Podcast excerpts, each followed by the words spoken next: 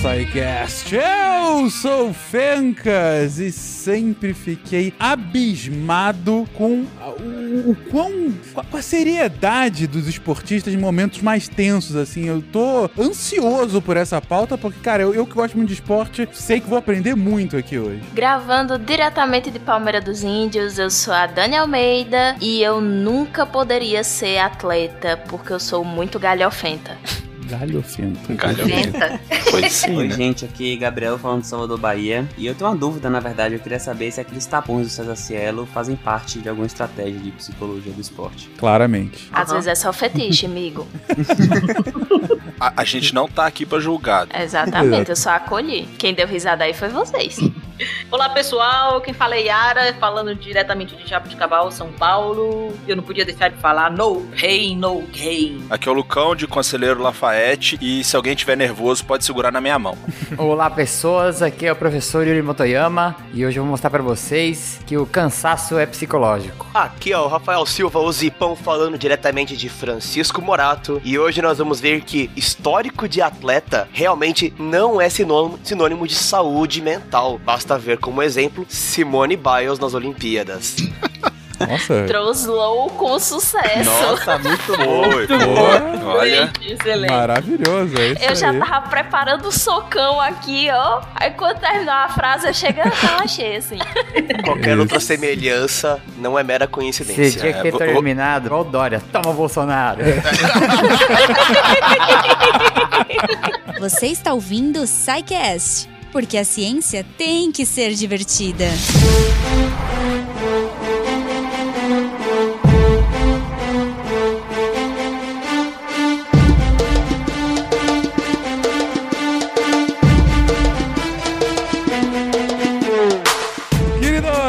Começamos aqui mais um episódio do SciCast. Como eu disse na abertura, eu tava realmente ansioso pra gravar essa pauta. Primeiro que eu achei o tema espetacular. É um negócio que a gente conversa sobre. A gente, digo, quem gosta de ver esportes, né? Quem gosta de acompanhar o mundo esportivo. A gente tá gravando esse episódio ah, no, na segunda-feira, logo que acabou as Paralimpíadas. Ou seja, a gente tá vindo aí de quatro semanas intensas esportivas. Então, pra quem curte, como eu e como imagino todos que estão aqui gravando, foi, foi muito, muito bacana. É sempre muito bacana. Claro que a gente tá numa época bem merda, né? Pra ter qualquer coisa, mas enfim, foi um, um alento de qualquer forma ver competições de alto nível. E, e eu achei legal porque exatamente cinco anos atrás a gente tava gravando dois episódios sobre esportes em geral, que a gente falou das Olimpíadas, a gente falou das Paralimpíadas, a gente falou, dois não, foram três episódios que a gente falou sobre tudo isso e foi muito, muito bacana, mas a parte de psicologia esportiva não foi abordada muito de leve, na verdade. A gente se focou muito na questão mais fisiológica, né? E esse é o tema de hoje. Achei muito, muito bacana e já queria começar com como que a gente começa, gente, desde quando a gente tem, é, é, claro que não com um nome de psicologia esportiva, mas desde quando a gente tem uma, uma menção sobre a necessidade de um, de um mental forte para uma boa performance física na, na prática esportiva. Então, né? Como hoje a gente tá num episódio do SciCast bem nostálgico, já retomamos é, episódios antigos, fizemos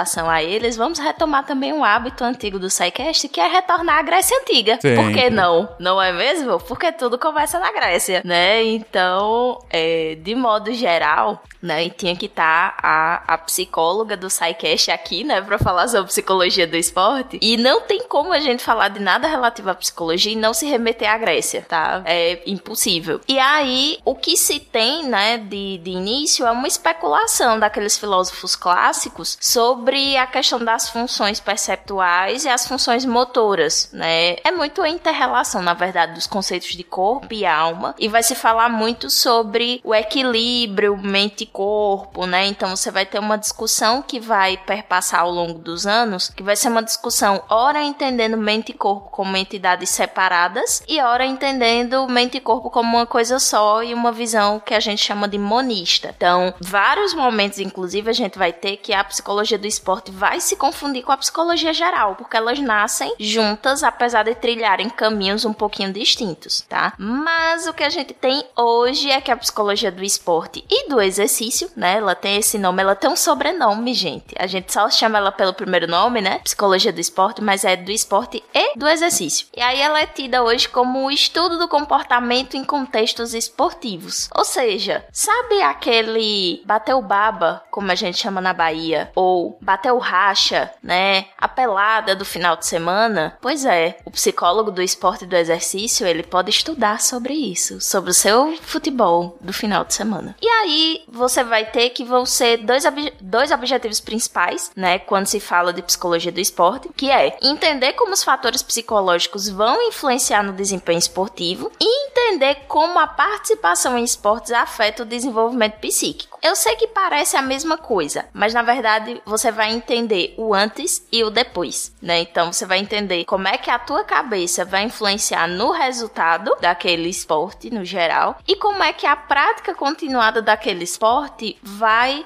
afetar o teu desenvolvimento, né? E aí a gente fala o desenvolvimento psíquico, mas o desenvolvimento físico também vai ser afetado bastante por isso. E quando a gente fala na paternidade da psicologia do esporte, a gente tem uma grande briga, porque eu nunca vi um filho tão disputado que nem é essa bendita psicologia do esporte. Todo mundo quer ser pai dela, né? Então, é, de início a briga vem, né, de não saber se ela nasce da psicologia ou das ciências do esporte. Então fica aquela polêmica, né, de onde é que veio, de onde é que veio, até que roda, roda, roda e eles decidem, bom, não é que veio de um lugar ou do outro, nasceu dos dois, né? Alguém chegou, juntou as duas coisas e disse é isso. E aí é, a gente vai ter, né, o nascimento nas áreas, nos departamentos de ciências do esporte, motricidade, educação física, porque você você vai tendo o surgimento dele enquanto campo de pesquisa através do estudo do movimento, certo? É, até a gente chegar nessa concepção de mente forte, bom atleta, né? Mente forte, corpo forte, como já foi o slogan alguns anos atrás, alguns muitos anos atrás, você vai ter esse nascimento muito vinculado ao estudo do movimento. Então, de início, o estudo da percepção, do tempo de resposta, é, vai estudar coisas do tipo como a ilusão de ótica aplicada ao esporte, né? Os desvios da percepção, da atenção. Então, de início, você vai ter essa especulação lá no, no, na filosofia clássica, né?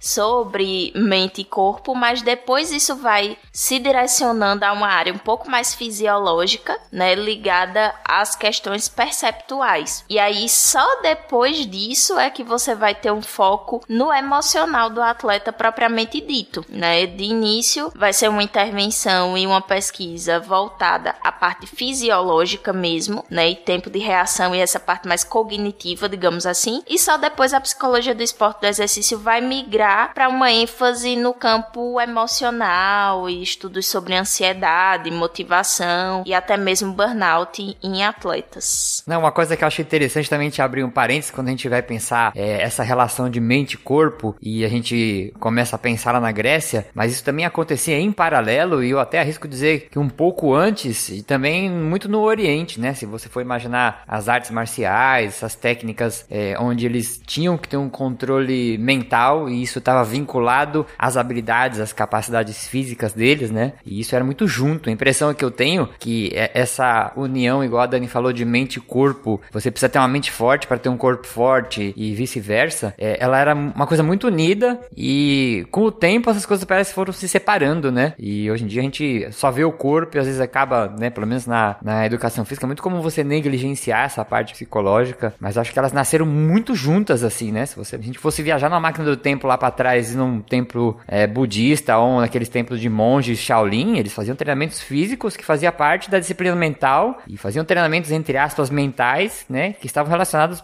pensando em benefícios físicos, né? Isso, porque você tem uma dimensão metafísica muito grande, né? Quando você fala nesse começo. Então, é, quando a gente fala de mente e corpo, principalmente algumas concepções religiosas, não vai ser ser bem a ideia da mente, que eles vão estar no sentido de dome a sua mente e doma o seu corpo. Não. É muito o sentido de, de domar seus instintos animais, a sua alma, né? Alguma coisa dentro de você fora de controle e através disso, desse controle mental sobre sua alma, sua energia, seu instinto, você em tese teria também controle sobre o seu corpo, né? Então, o fundamento, né, é esse. A formalização, ela vem um pouquinho depois, mas realmente é, é, é uma relação muito interessante do ponto de vista de como nasce. É, eu ia falar que assim, até quando a gente, né, adianta um pouquinho mais essa linha do tempo e que a gente começa a ter aqueles primeiros estudos de anatomia, de fisiologia, é, a gente tem um particionamento, né, desses estudos. Tanto que até hoje a gente ainda aprende muito, né, a gente até falou nos cast de fisiologia do exercício,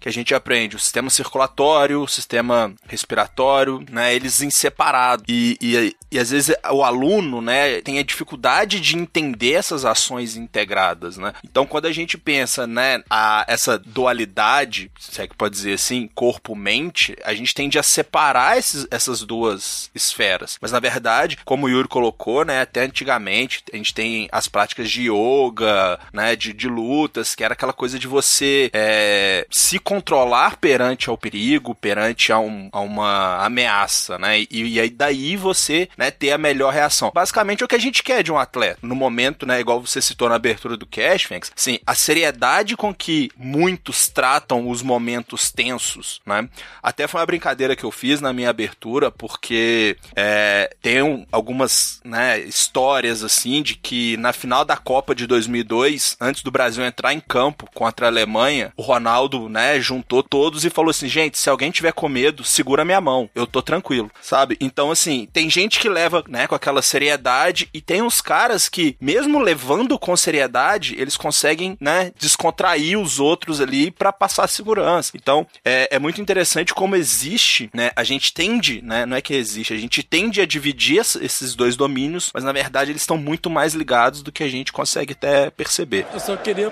poder dar alegria ao meu povo, a minha gente que sofre tanto já com inúmeras coisas.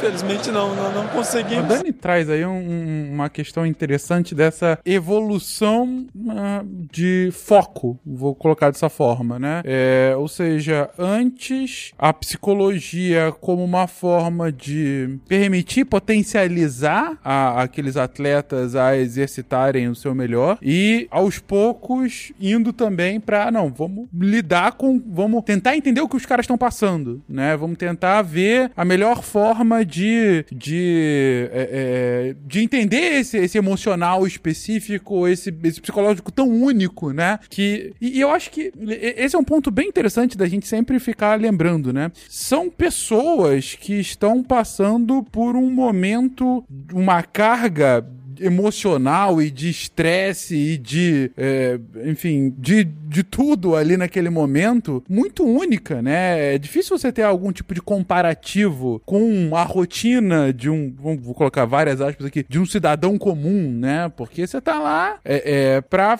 enfim, superar os seus limites físicos numa competição, ainda mais numa competição de altíssimo nível, como são as Olimpíadas, ou como foi o caso que você comentou agora, de uma final de Copa do Mundo, né? Você tá ali jogando é, é, brigando contra os melhores, né? Então, talvez o, o, o, momento é, emocional mais próximo que pudesse se chegar, e, e, e aí me digam se a comparação é, é, é, muito escrota, mas seria, sei lá, as vésperas de alguma batalha ou alguma coisa do gênero. É claro que escopos muito distintos aqui, a pessoa que perder não vai morrer, mas ou ser subjugada de alguma forma, mas enfim, ela tá por anos, por meses, anos, às vezes décadas treinando para aquele momento, né? Então, imagino que a carga emocional dela seja um negócio ímpar, não? E assim, Fencas, quando a gente fala, né, sobre essa história da psicologia do esporte e a gente enfatiza, né, olha, mas são pessoas que estão ali e tudo mais. É interessante a gente entender como é que rola essa coisificação do atleta, né? Porque é um processo meio, eu não sei se vocês nunca pararam para pensar, mas para mim sempre soou muito estranho, porque a gente vê todas as comparações do atleta como uma máquina, como uma pessoa capaz de realizar o impossível e é assim que é pintado para nós, mas a gente não pensa no custo que foi elevar aquela potência humana até aquele nível, né? E isso vem de uma de uma história da psicologia, quando a gente fala da psicologia especificamente, isso vem da psicologia organizacional. É, quando a psicologia começa a ser aplicada a empresas, né, mais especificamente a indústrias, a gente tem o que se chama de psicologia industrial. E aí é, você vai, é todo aquele papo de escolher a, a pessoa, a melhor pessoa para a melhor vaga, e uma vaga que seja, né, que combine com a pessoa direitinho para dar aquele match e aquela coisa toda. E é, a pessoa ela vai ter que se adequar àquelas condições de trabalho e vai ser escolhida e ela vai ser escolhida para aquela função, tendo em vista aptidões que ela tenha e aptidões que ela possa desenvolver. E aí a época de surgimento da psicologia do esporte é a época que a psicologia é, industrial e posteriormente a psicologia organizacional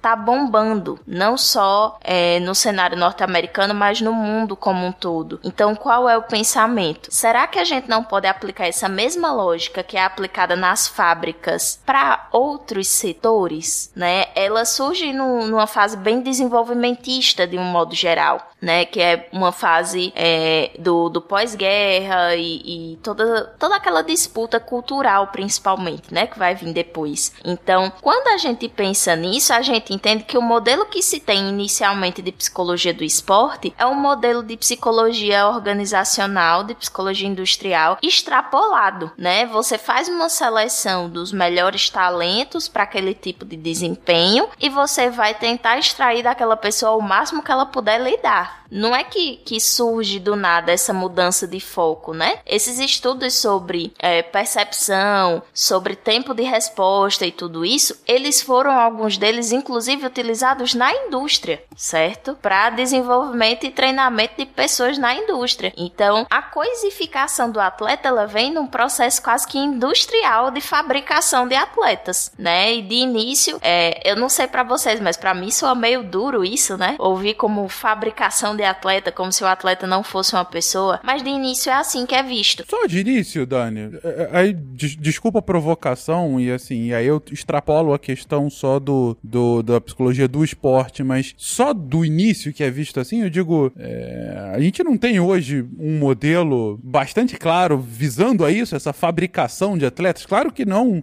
como, como uma, uma indústria dessa forma, são pessoas e tudo mais, mas enfim, é, eu, eu vejo os planos assim, por exemplo, ah, o próximo ciclo olímpico a gente tem que trabalhar com a base para fabricar novos atletas, para criar novos assim. A, a, lógica não continua sendo mais ou menos essa até hoje? Olha, eu tenho uma opinião profissional que é tipo, a lógica continua a mesma, só que agora a gente conta a historinha e a gente se preocupa em fazer com que essas pessoas não adoeçam antes do tempo, mentalmente falando, sabe? Então agora a gente começa a ter uma preocupação também com o bem-estar é, psicológico, levando em consideração que a pessoa não é só rendimento, rendimento, rendimento. E aí vem muito do, do próprio avanço do conhecimento científico, no sentido de que, de início, a preocupação era com a performance, porque acreditava-se que melhorando a performance você ia melhorar o estado psicológico do indivíduo como um todo. Bem naquela lógica do, do trabalho dignifica e traz realização e aquela coisa toda. Só que depois se percebe que o ser humano não é composto só de trabalhar. E isso envolve o esporte, porque esporte também é trabalho, né? Então, é, para muitas pessoas esporte é lazer, mas para outras é trabalho, é o meio de subsistência. Então, o foco ele vai mudando conforme o próprio desenvolvimento também e as ênfases que vão tendo no, nos campos disciplinares. Mas ainda hoje é sim uma prática muito industrial, né? Como,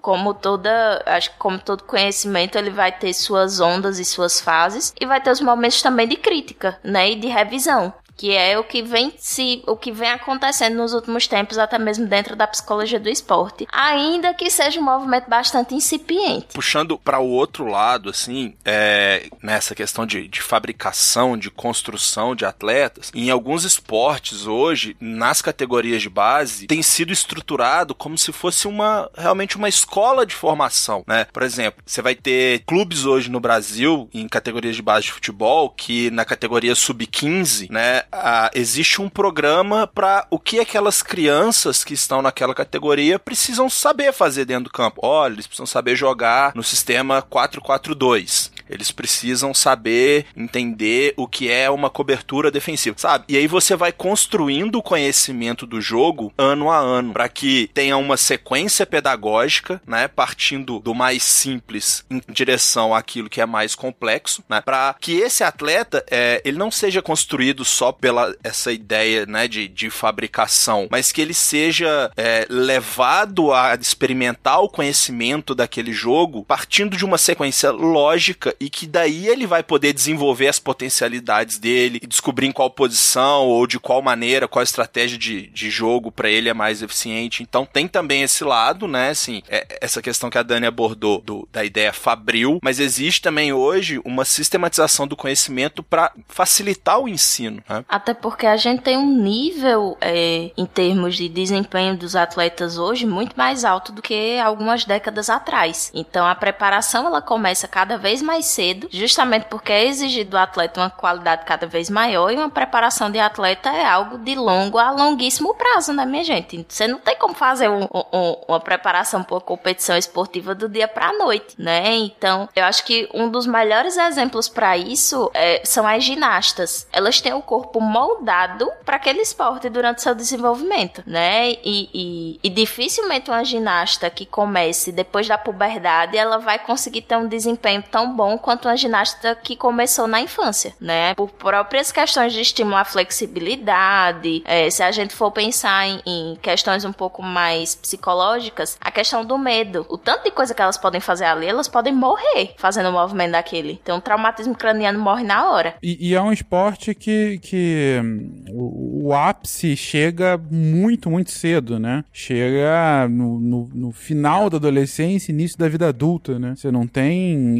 ginastas muito mais velhas do que 30 anos. A ginasta na minha idade, ela já estaria se aposentando. Eu tenho 26. Exatamente. Então, tipo, né? Exatamente. Ela já passou do auge dela ali. Ela já ia estar tá meio que na despedida. É, o, ápice fica entre os 16, 17, aí até os 25, né? O, é o momento da carreira. Claro que tem algumas que vão mais cedo, algumas que ficam até mais tarde, mas isso acaba sendo um, um bom indicativo. Então, é, entendo aí seu ponto, Dani. É realmente uma necessidade de uma de um molde tanto físico como psicológico. A questão do medo realmente para ginasta é algo para ginastas, né, homens e mulheres no, no, caso, porque cara, o que eles fazem, cara, eu fico vendo, uh, por exemplo, a trave, né? A trave para mim é, é, o pior de todos. É inacreditável como que, que, que aquelas meninas conseguem fazer aquilo num, num espaço de 10 centímetros ali para elas andarem. É um negócio incrível, incrível assim. E, e eu falo é, incrível realmente com, com, uma com apreço de ver o, o quão espetacular se consegue chegar, né? O alto nível, assim. É, e andar, né, Fencas? É a gente no meio-fio, né? Elas dão mortal, pirueta, estrela. Exatamente, elas dão mortais seguidos ali é. em cima, né? Não é qualquer coisa. E com precisão, né? Pra não cair. Pra então, não assim, cair. imagina quantos e quantos saltos e quantas quedas não foram necessárias para que elas é, conseguissem aquele movimento naquele grau de exigência que a competição exige, de exigência que a competição pede. E aí, é, a gente não precisa nem ir tão longe. É, essa questão do medo é muito interessante, porque por um tempo eu fiz capoeira. E aí, por mais que algumas pessoas digam capoeira não é esporte, capoeira é esporte sim, tá? Se, se hip hop pode entrar de esporte, capoeira é esporte sim.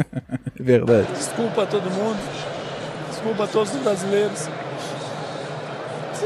Só queria ver meu povo sorrindo. Eu fui começar a capoeira. A primeira vez que eu tinha feito capoeira eu era criança, eu tinha seis anos. E aí, depois de um tempo, eu saí da capoeira, parou de oferecer na minha escola, parei de fazer. E depois de adulta, eu tive a chance de voltar para a capoeira. E aí, qual não foi a minha surpresa de ver, com perdão do termo, que eu estava completamente cagona de medo para fazer movimentos que antes eu conseguia fazer tranquilo. Então, eu plantar a bananeira eu morria de medo. E aí você adulto percebe o quanto é complicado você ir se soltando dessas amarras, porque criança não tem muita noção de perigo, né? Então a criança vai lá, se joga, faz o movimento mesmo e às vezes consegue muito mais rápido do que o adulto que tá todo travadão de medo. Então, é, a gente não precisa ir, ir, tão longe. A gente pode pegar exemplos muito mais práticos do dia a dia, que você não precisa nem ser um atleta de alto rendimento, mas que às vezes precisa fazer, sei lá, uma aula de dança. Você precisa se desprender um pouquinho desse medo de cair, desse medo de se machucar e que isso é moldado desde o atleta muito jovem, né? Que é também uma preparação psicológica, essa questão do não ter medo de cair, do próprio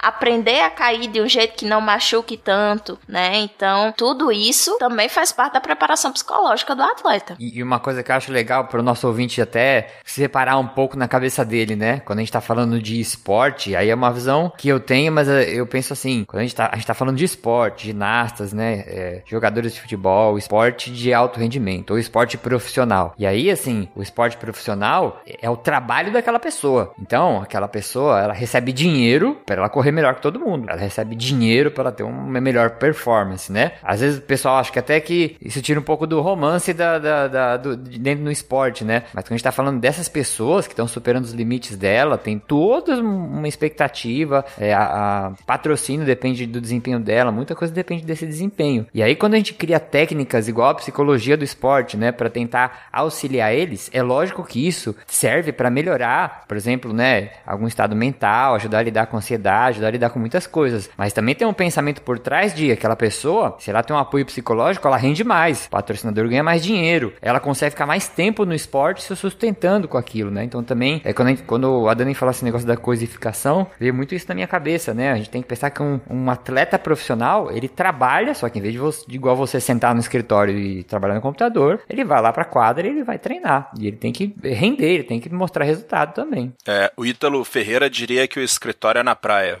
E é a mesma ênfase que a gente tinha falado do, da psicologia organizacional, né? De fazer o indivíduo não adoecer, não é porque é bonzinho, é para ele poder render mais, né? E é um mercado que mexe com muito dinheiro. Não, não se enganem, não, gente. Aí tu vai falar um pouquinho dos equipamentos que podem ser usados para treinamento. É um negócio caro pra caramba, assim, sabe? Então, é, mexe não só com patrocínio, mas o, o, investimento que é feito é um investimento muito alto. Basta você parar para observar logo no começo dos e-sports, né? Quando bombaram os campeonatos de LoL, por exemplo, o valor que era pago mensalmente a um psicólogo de uma equipe dessa era o triplo de, de um psicólogo que tem a melhor remuneração no mercado atualmente, que é o psicólogo judiciário. O triplo. Então, daí a gente tira o quanto de dinheiro esse mercado movimenta, né? Sim, sem dúvida alguma. E também não é à toa quando a gente vê, a gente acabou de comentar aqui das Olimpíadas, né? Não é à toa quando você vê que os melhores colocados nas Olimpíadas têm,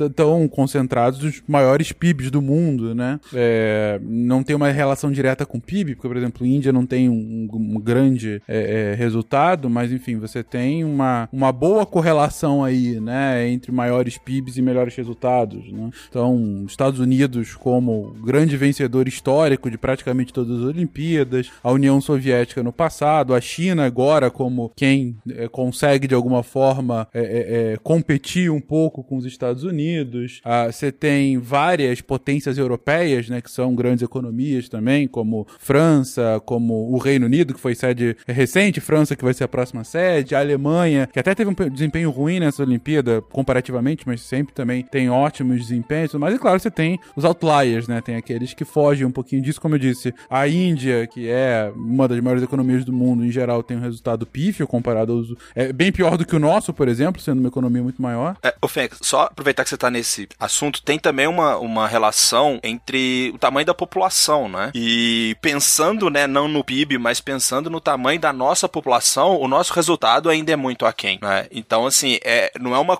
não é uma ciência exata, assim, a gente vê essas relações, mas ainda é difícil difícil a gente conseguir explicar algumas. Sim, sim. Você tem, por exemplo, Cuba, né? Antigamente. Cuba era o, talvez o maior dos outliers, né? Que não tinha um grande PIB, é uma ilhota com uma população relativamente pequena e frequentemente top 10, né? Tinha ali resultados espetaculares, né? É, não, é, são múltiplas explicações, sem dúvida, mas de qualquer forma é, é, é possível fazer esse, esse comparativo de uma economia boa leva a bons resultados esportivos, porque, dentre outras coisas, pelos pontos que vocês estão colocando aqui. É, criar esses esportistas é algo extremamente caro, né? É algo bem custoso, com exceção de dos do gênios, né, que aparecem aqui, que ainda assim não necessariamente conseguem usufruir o máximo, mas enfim, que às vezes pipocam aqui e ali em algum esporte, em algum país. Quando você tem algo recorrente assim, é, é que tem alguma coisa por trás, né? E aí vocês estão comentando aqui justamente desse trabalho, né? Do, do trabalho efetivamente. Eu gostei inclusive dessa comparação que você fez agora, Dani, com o surgimento dos esportes, né? E como que a profissão também passa a ser bastante valorizada. Acho que foi o Yuri, é o Yuri que trabalha, né, com, com a galera de esportes, É, não é? agora sim. Uhum. Exatamente. E, e imagino então que você tem até uma, uma, uma proximidade com, com- com- talvez com um psicólogo, ou pelo menos esteja numa equipe, não sei como é que funciona. É, a equipe que eu trabalho, ela tem um, teve um psicólogo, assim, por um tempo, mas aí foi um,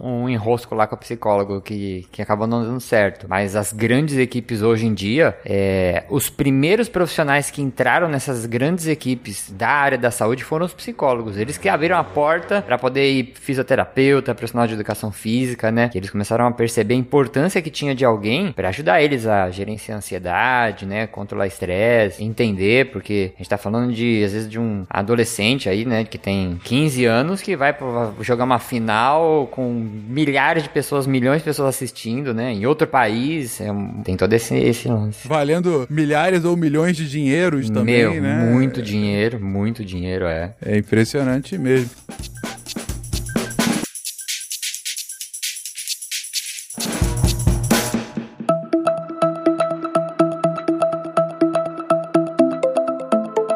E aí, eu faço a pergunta, Dani, é, é, como que efetivamente há essa intervenção profissional? Aí o Yuri tá trazendo na prática que ele acabou de ver como que, ah, eles começaram a ver a necessidade de um desenvolvimento também físico, né, pra, pra conter estresse, pra, pra, pra melhorar, né, a, a própria performance do, do pessoal. Mas como é que é feito esse acompanhamento? Qual é a função, no final do dia, ah, desses, desses psicólogos quando eles vão atender um atleta ou um atleta agora, enfim, mas como é o trabalho efetivamente? Vamos lá, né? A gente tem basicamente três funções principais quando a gente fala de psicologia do esporte: a função de professor, pesquisador e consultor, né? Professor e pesquisador às vezes se confundem. Aqui no Brasil, o mais comum é a figura do consultor. É, é raro a gente ter equipes, equipes de modo geral, tá? Não só é, equipes de esportes coletivos. Mas é muito raro você ter equipes que contem com um psicólogo como parte é, permanente da equipe, digamos assim. Geralmente a gente tem um trabalho do, do consultor, que a equipe está tendo um desempenho ruim, contrata um consultor de psicologia do esporte, ele vai lá, faz o diagnóstico, vê qual é a necessidade, faz a intervenção, mensura os resultados, entrega esses resultados e vai embora. Né? Geralmente ele não tem é, tanta vinculação com os times e com as equipes de maneira geral. Essa é a figura mais comum. Né? Em outros países, aí a gente tem uma tradição um pouquinho maior de um psicólogo já permanente, né, como parte da equipe. Mas aí vocês devem pensar, mas o que bexiga um psicólogo vai fazer lá? Ele vai fazer terapia com todos os atletas? Não, gente, ele não vai fazer terapia. A gente tem um negócio maravilhoso dentro da psicologia que é uma faca de dois gumes. É maravilhoso, mas ao mesmo tempo também é horrível, que são os chamados testes psicológicos. Eles são uma série de escalas. Se você já tirou sua carteira nacional de habilitação, você já fez teste psicológico. Sabe aquele dos palitinhos que você risca no papel, um monte de palitinho? Pois é, aquilo ali é um teste psicológico. Existem vários outros, de vários tipos, que se destinam a medir mil e uma coisas. Praticamente tudo que você imaginar tem um teste psicológico que vai medir aquilo ali. E aí, geralmente os profissionais, né, que atuam com psicologia do esporte, eles vão nessas equipes, fazem a parte observacional, então eles ficam vigiando todo mundo, vendo o que é que o povo faz, em que contexto eles fazem, né, para fazer essa coleta de dados. Eles aplicam alguns testes psicológicos com base nessas observações, então, por exemplo, digamos que a queixa seja a falta de entrosamento entre a equipe, que é tão, que é tão é, é, grave a ponto de influenciar negativamente nos resultados. Então ele vai avaliar, né, como é que é essa interação, ele vai avaliar se o problema realmente é a falta de entrosamento ou se há alguma outra coisa. Então às vezes é tido como a falta de entrosamento, mas não é. Às vezes o problema não é falta de entrosamento, às vezes o problema é tático, né? Então não, não é da alçada do psicólogo, é da alçada do técnico. É, às vezes o problema não vai ser do ponto de vista de, de entrosamento, vai ser de estresse.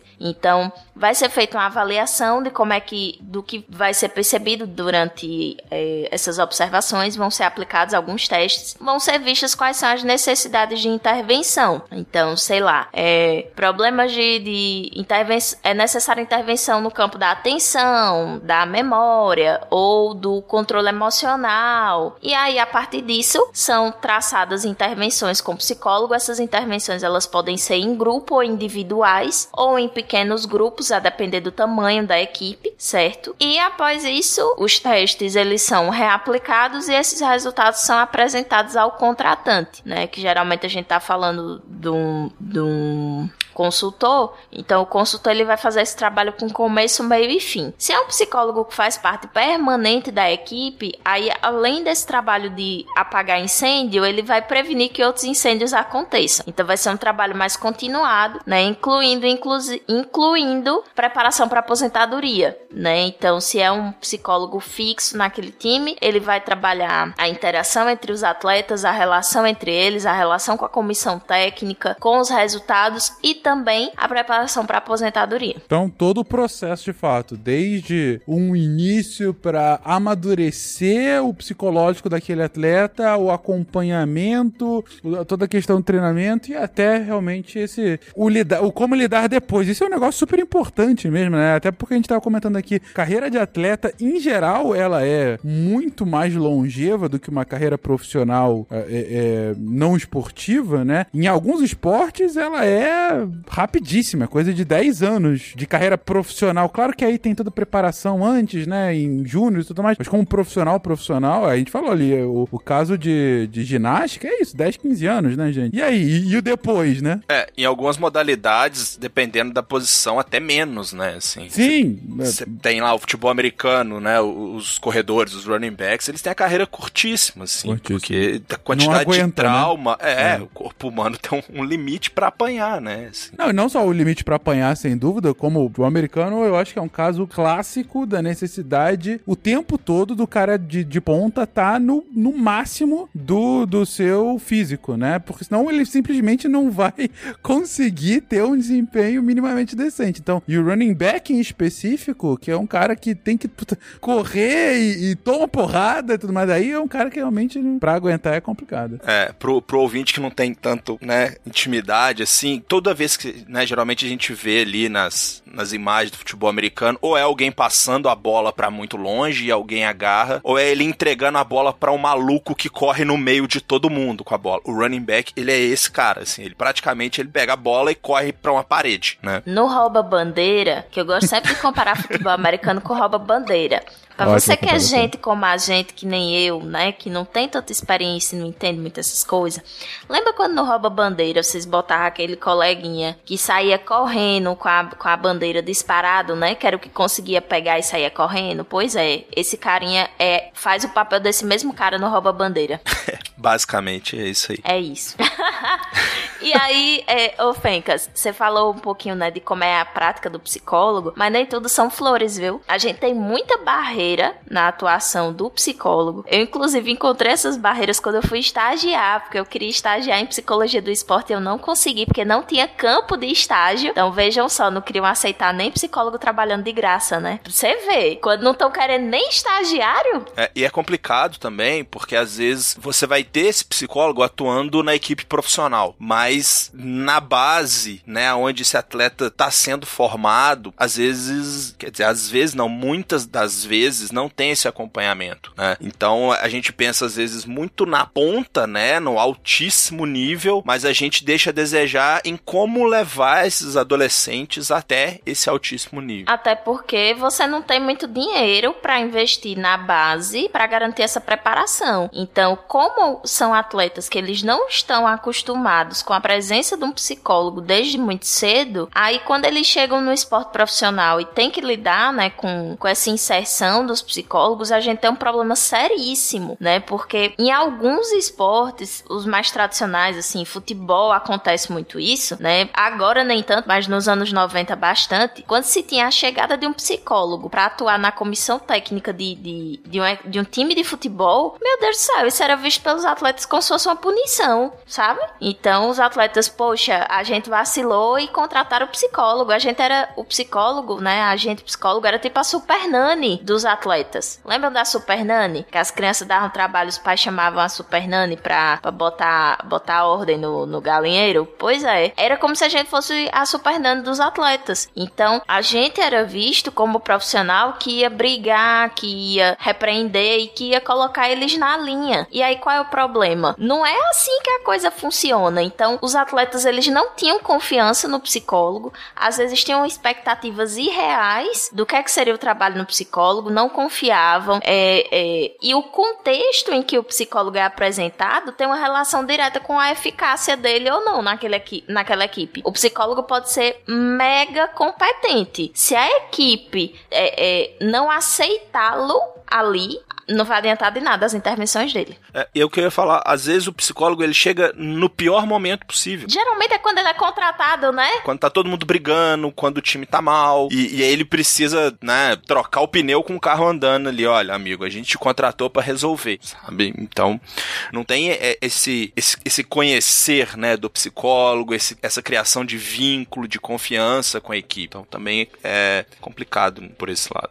Ai, gente, é igual RH. É igual RH, que acha que quando, quando chama no RH é sempre problema e o RH ele é contratado. Às vezes a empresa não tem RH e do nada é criado um RH e é justamente quando a empresa tá capenga. Então, é a mesma coisa. Vocês vão ver várias comparações disso com empresa porque a, a lógica de surgimento dessas duas áreas é a mesma, tá? Então, quando você tem o, o a chegada do, do psicólogo nas grandes equipes, é, é no meio de da bagaceira. Lembrem do, do episódio em que o Davi Luiz chorou e todo mundo falou da importância da assistência do psicólogo na seleção, né? Só lembram do psicólogo quando o time tá sendo rebaixado, quando tem briga dentro do próprio time, quando o atleta ele começa a chorar. Então, fica a reflexão, né, de que talvez se a gente investisse um pouco mais na, nesse preparo mental na base, como os meninos já falaram aqui, a gente não ia sofrer tanto, né, na ponta. Mas isso aí vem, vem justamente na, que, nessa, na questão também de que muitas pessoas até hoje têm aquele estigma do que, que o psicólogo vai fazer. Porque todo mundo tem aquela ideia que, ah, o psicólogo ele só vem se eu tô doente ou se eu tô com um grande, grande, grande problema neurológico de cabeça, né? Pra falar, pra falar assim, de uma forma mais simples. As pessoas acabam esquecendo que o psicó a função do psicólogo ele não é apenas para te trazer a solução. Na verdade, ele vem, vem ali para te auxiliar a, a você mesmo conseguir ver a solução daquela, daquele problema. E nisso, você tem a, como foi falado da questão do pessoal de, da, do preparo, do pessoal de base, né? Que hoje em dia eu conheço muitas pessoas que não lidaram bem com a questão da perda naquela, naquela situação que acontece muito em escolinha de futebol, escolinha de esporte, a famosa peneira, que por ter sido reprovado ali uma primeira vez, acabou desistindo do, de um futuro que poderia render alguma coisa no, no futuro. E até mesmo hoje, nós podemos até mesmo trazer essa questão da importância do psicólogo para a formação de um, de um esportista de alto rendimento, pegando, por exemplo, nas Olimpíadas a questão do skate, onde muitos, muitos dos atletas tinham 12, 13, 14 anos. Salve, salve a nossa querida Raíssa Leal, a fadinha, com 13 anos numa Olimpíada. E isso leva toda uma discussão agora de qual que é a idade ideal para você começar a sofrer esse tipo de, de pressão que é esse esporte de alto, de alto desempenho, seja ele numa Olimpíada ou até mesmo numa fase de seleção para você entrar num time de base de uma grande equipe. E é interessante a gente pensar que a peneira, ela não filtra só as habilidades físicas daquele futuro atleta, mas as habilidades emocionais dele também. Porque quem vai permanecer e ter mais chance de ser selecionado são aqueles que, mesmo não tendo sido aprovados de primeira, continuam tentando, né? Então é, é um processo muito ingrato algumas vezes, né? Porque às vezes o cara é bom, ele só não persistiu naquilo. E não persistiu por N motivos. Às vezes pensando que, ah, porque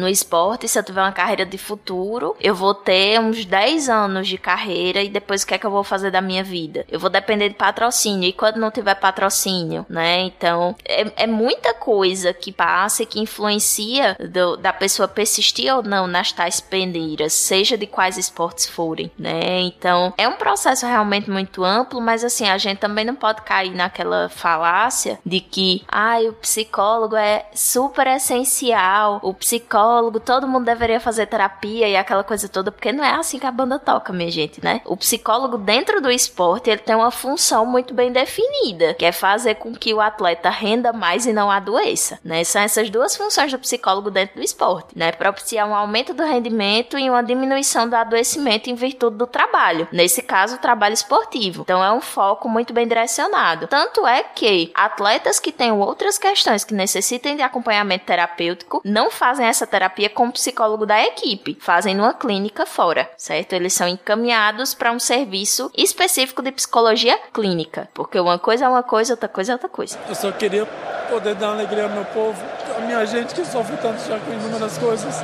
Felizmente não, não, não conseguimos. É legal, inclusive, essa delimitação que você está fazendo, Dani, que de fato, olha, é psicólogo, é psicólogo sim, mas é tem uma função muito específica, faz parte de uma engrenagem aqui para que o cara consiga exercer o máximo do seu potencial, consiga aguentar a pressão inerente àquelas provas e à competição e consiga entregar o resultado que, que, que seja possível, né? E eu posso imaginar também que, assim como você tem uma diferença gigantesca de diferentes esportes com diferentes tipos de investimento, isso também vai variar muito de esporte para esporte e também de esportista para esportista. Né? Vão ter aqueles que vão ter equipes inteiras, aqueles que não vão ter, vão ter tipos de esporte em que isso é mais comum. Imagino que, por exemplo, o futebol aqui no Brasil talvez seja muito mais comum do que para outros esportes coletivos que não têm o mesmo é, é, investimento, né? Então, por mais que todos, em teoria, pudessem é, é ser potencializados, né, partir disso, é, é, como você mesmo colocou agora há pouco, né, Dani? Não, não tem. É, é, é um campo que às vezes nem de graça estão aceitando, né? Dado o, o contexto e até a falta de conhecimento do tema. Isso, e não só isso, né? Às vezes até a promessa de, de desempenho mais rápido acaba seduzindo mais, digamos assim, né? Então, o psicólogo, ele, por, pelo código de ética, por determinação do código de ética, a gente não pode oferecer uma previsão taxativa dos resultados. Então, não posso oferecer meus serviços dizendo: olha, em X meses eu entrego o campeonato para tua equipe. Então, sei lá, em três meses comigo tua equipe vai estar tá pronta para ganhar o Brasileirão. Eu não posso prometer isso, né? O que eu posso, eu não posso nem prometer, por exemplo, que em três meses a sua equipe vai reduzir em 30% a, a taxa de, de falta nos treinos. Eu não posso prometer isso, sabe? Então, é, é muito complicado, assim, trabalhar de maneira ética dentro do, do esporte em alguns momentos, porque eles vão cobrar resultados taxativos. E aí, a partir do momento que você chega para a equipe e diz: Olha, eu vou sim te oferecer resultado, mas eu não posso te dizer exatamente quantos por cento de resultado você vai ter com, com o meu trabalho, percebe também o quanto fica difícil do lado do contratante? Ele sabe que vai melhorar, mas ele não sabe em quantos por cento. Ele não tem uma noção, assim, mais ou menos de quanto vai melhorar. Então, como é que ele vai justificar, né, o, o, o investimento caro que é o psicólogo do esporte? É, às vezes ele vai evitar uma piora. Exato. Então, o psicólogo do esporte ele é um profissional caro. Ele é um profissional que, para a própria formação dele, é, as formações nessa área elas são mais caras do que a média de, de outras áreas né, da psicologia. Né? Você tem um mercado mais restrito, você tem uma quantidade menor de profissionais é, plenamente capacitados para isso, e aí você tem um ferramental também que é caro, porque os testes psicológicos eles são caros e você não pode tirar cópia. Então você tem que comprar tudo originalzinho toda vez que você vai aplicar. E aquele negócio são caro pra caramba, gente. Você compra um talãozinho que vem com 10 é 400 reais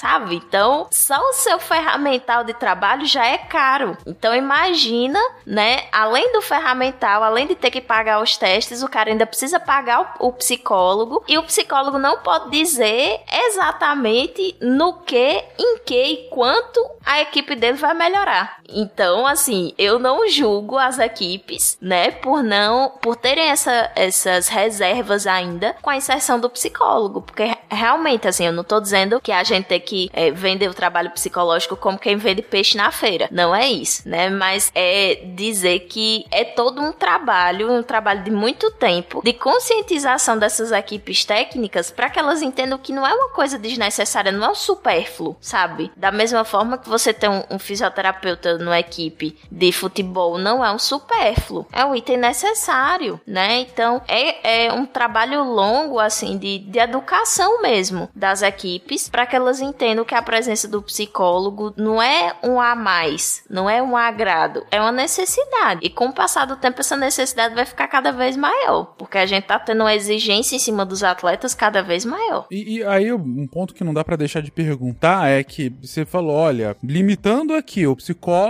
ele vai cuidar de é, fazer com que o cara renda o melhor possível e que ele tenha uma longevidade boa enquanto ele tá rendendo o melhor possível. Essa que é a função do cara. Ele quer, de fato, fazer com que o atleta ou os atletas com os quais ele trabalha consiga ter o seu melhor desempenho. Isso não é um coaching? Tan, tan, tan. Pois é, né, minha gente? Tem, tem debates. Lembra quando eu falei que a gente não pode prometer, nem pode vender o nosso trabalho com seus peixes na feira? Pois é, o coach pode, né? Já a polêmica do início. Pá, beleza. Mas eles podem, eles podem. Do mesmo jeito que o Fernandes chega e diz assim, olha, é tantos quilos de peixe por tantos reais, o coaching pode dizer, olha, são X sessões para resolver o seu problema e vai custar X reais, né? Psicólogo é que não pode fazer isso. Eu não tô falando nenhuma mentira, eu não tô desdenhando de ninguém, eu tô expondo os fatos, viu, minha gente? Não me crucifiquem. Eu estou dizendo o que acontece.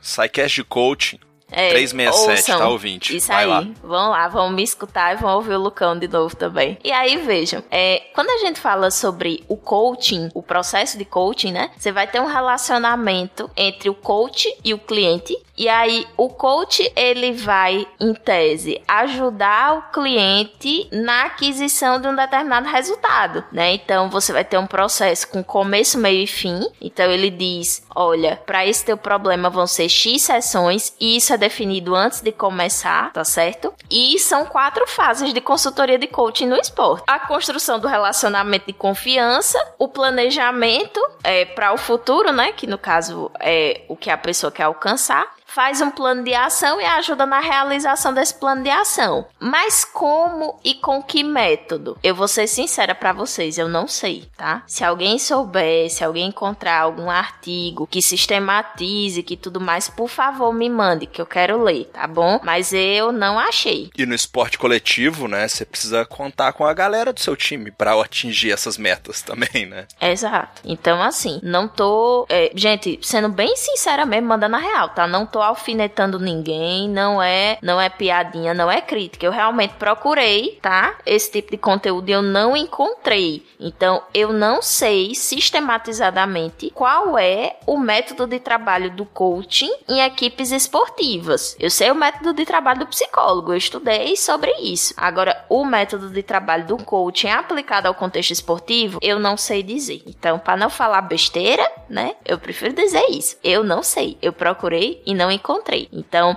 a principal é, diferença, né, se a gente levar em consideração que o, o processo de coaching ele não é regulamentado, então você não tem um protocolo de trabalho necessário, né, é, de antemão. Na psicologia, o psicólogo ele tem um- um- uma regulamentação, tem as coisas que ele pode e não pode fazer, né. No processo de coaching não se tem, então a gente não sabe exatamente o que é que o coach vai fazer. E aí, de modo geral, o que é que a gente tem visto, né? O que é que tem acontecido na prática? O coach, geralmente, né, na área do esporte, ele trabalha com a questão de motivação, né? Então, assim, levantar a moral do grupo, né? Motivar, dar aquela palestra, né? Aquela injeção de ânimo. O que se tem visto em termos de intervenção é essa, né? Pode ser que façam mais alguma coisa, pode, mas o mais comum da gente ver é a função do coach nesse papel motivacional, né? E aí, no caso do psicólogo do esporte, a gente vai ter um papel um pouco mais de trabalhar a médio e longo prazo, né? Então,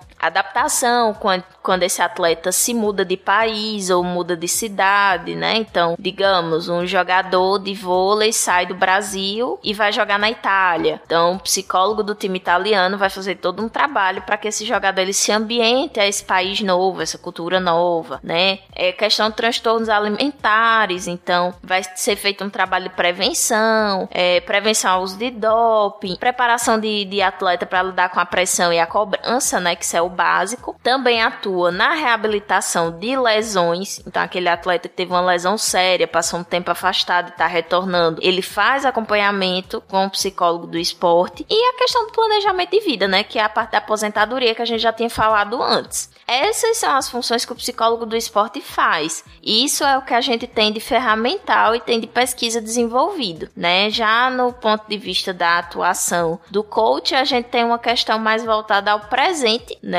Com, com um traçado mais motivacional. E seria isso. Por favor, não me peça para falar mais, senão eu vou pistolar.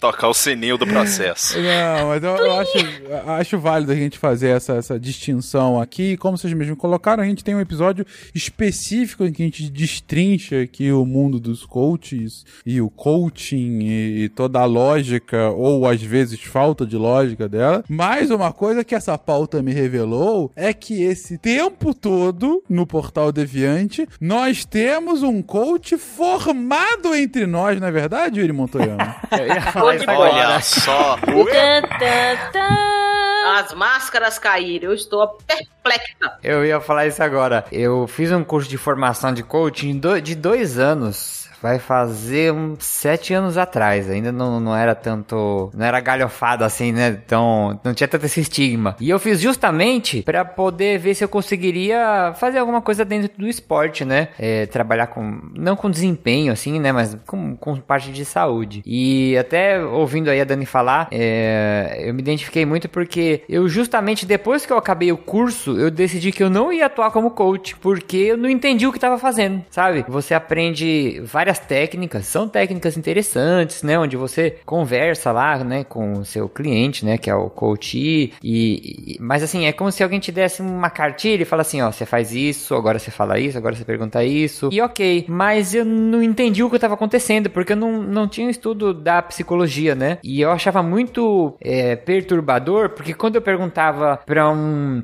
um psicólogo, é, ele sabia muito bem a diferença entre um psicólogo e um coach, mas quando eu perguntava pros coaches qual que é a diferença dele pros psicólogos, eles não sabiam falar essa diferença. E eu achava isso muito perigoso, né? É, aí eu acabei fa- fazendo essa formação, aprendi bastante coisa, era um curso de coach até é, com uma pegada mais pra filosofia e tudo mais, mas eu decidi não, não atuar. Então eu, eu, é, fico- coloquei essa pedra aí no meu currículo. Mas a gente descobre tudo, Yuri. Você É. não esconde nada da internet. E aí LinkedIn soubemos que há um soubemos que há um coach entre nós. Olha só, então fazer uma GSI análise de currículo SciCast. maior aqui, não mentira, gente, que é isso. Desculpa a todo mundo. Desculpa a todos os brasileiros. Só queria ver meu povo sorrindo. Mas, gente, continuando aqui, indo aqui para uma outra, pra uma outra área aqui da pauta e da nossa conversa. Até agora a gente tá falando muito realmente da evolução de como se dá, se deu, se dá, né, o trabalho do psicólogo pra, com esse dia a dia com, junto ao- aos esportistas. Falamos sobre é, o formato da própria intervenção, como, como era, como é hoje, necessidades, a comparação aí com, com o trabalho de coach e tudo mais. Mas vamos falar então o próprio sobre o próprio psicológico do atleta, né? Que eu acho que é um ponto super relevante aqui para nossa conversa. Como lidar, né? Como lidar com essas situações de, de grande estresse, de, de grande preocupação, de grande cobrança, essa pressão? Tem, tem formas, metodologias, estratégias com as quais é, é, é, pode se trabalhar esse psicológico dos atletas? Como forma de enfrentamento, né, a gente vai ter o que chamamos na psicologia de estratégias de coping. O coping, ele é um negócio que você não usa só no esporte, não, mas você ouve falar muito dele no esporte, que é uma estratégia que nada mais são do que técnicas para lidar com adversidades. Essa frase bonita é só pra dizer o seguinte: o coping, ele é um conjunto de, de aprendizados que você teve ao longo da sua vida, de toda vez que você olhou assim e pensou, vai dar merda, e aí você fez alguma coisa e não deu merda, isso entra na sua caixinha de coping. Se fosse no filme Divertidamente, você teria um, um dos bonequinhos da sua sala de comando, seria o coping, certo? E o coping ele seria o arquivista daquela sala de controle. Então, toda vez que você fizesse um negócio para lidar com uma situação difícil e desse certo, o arquivistazinho do coping ia colocar aquela estratégia dentro de um armáriozinho para você utilizar ela depois quando você precisasse. E aí, esse processo de coping, ele é um processo consciente, tá? Então, não é que você faz sem querer e pensa, poxa, deu certo. Não é aleatório. É um processo consciente. Você pensa que em uma outra situação parecida você fez de tal jeito e aí você vai tentar fazer de uma mesma forma numa situação semelhante, tá? É um processo que envolve a regulação das emoções, a regulação do pensamento, do comportamento e também, quando a gente fala do esporte, da própria fisiologia quando se vai responder a um ambiente estressante. Dani, mas como assim da fisiologia? Da fisiologia, gatinhos. Ele controla até mesmo os batimentos cardíacos, né? Fiquem passados com essa tal qual eu fiquei. Pois é. Não, e isso para alguns esportes é super relevante. Eu lembro quando eu tava vendo hum, pentátulo moderno, é... eu acho que era pentátulo moderno. Não, não, não, perdão. Era numa Olimpíada de Inverno que tinha, ah, esqueci agora qual é o nome, mas era um, é, é um esporte em que a, a, o esportista ficava é, esquiando, tinha um, tem uma, um trajeto que ele, você vai com os esquis, você, você dá uma volta completa, e aí, e o mais rápido possível, e aí o cara tem que parar, pega uma, uma arma, uma carabina, e aí tem que acertar cinco alvos. E caso você perca, você tem que dar uma volta um pouco maior para cada um que você perde. É o biátulo. Então, ou seja, você tem que ir o mais rápido possível e na hora você tem que manter uma calma absurda, porque ah, você está ofegante, você imagina que enquanto mais você ofega e até o seu batimento rápido, a sua mira fica prejudicada por conta disso. E aí até fala, você não quer tirar entre a respiração, entre os batimentos para que não tenha nenhuma vibração, mas você ao mesmo tempo para e começa a ter que correr, a correr não, né, esquiar o mais rápido possível. Eu achei aquilo muito impressionante o controle justamente de batimento cardíaco e respiração daqueles atletas. Pois é, sabe quem seria um ótimo atleta de biatlo? A Beyoncé, porque ela consegue, sem brincadeira, tá, gente? Eu não tô tirando onda não. A Beyoncé ela consegue dançar e cantar sem ficar ofegante. Então isso significa que ela tem um ótimo domínio, né, da, do não só dos batimentos, mas da frequência respiratória dela. Então ela seria uma ótima atleta nesses esportes. Fica aí a dica, Beyoncé, se você estiver ouvindo a gente agora no SciCast, né? Tente biatlo, querida, para dominar mais uma área das várias que você já domina. E também é só você imaginar o exemplo da Hortência, quando ela dá aquela respiradinha, ela tá jogando no jogo frenético e de repente, né, uma, o, o lance livre, você tem que interromper toda aquela dinâmica do jogo para fazer um teste de precisão e exige uma concentração e um controle motor até um pouco mais diferente do que, né, aquela loucura de correr, né? Então ela tem que parar, é quase esse exemplo do Fencas, do cara que tá esquiando e tem que parar e dar um tiro, né, de precisão, né? É. E, e, às vezes, né, às vezes não, né, sempre aquilo é o resultado de uma falta, então às vezes você tomou uma pancada, ainda tem alguma coisa doendo que você precisa controlar para fazer o arremesso. Pois é, e aí o modelo de, de coping que a gente tem hoje, ele tem quatro premissas, né? O coping, ele vai ser o fruto da interação entre o indivíduo e o ambiente, então não existe coping sem contexto, né? A, as estratégias de coping, elas são feitas através da interação. A função do coping é você lidar com o agente estressor, então você só faz uso de estratégias de coping em situação de estresse, tá? Não existe coping em situação que tá você de boaça.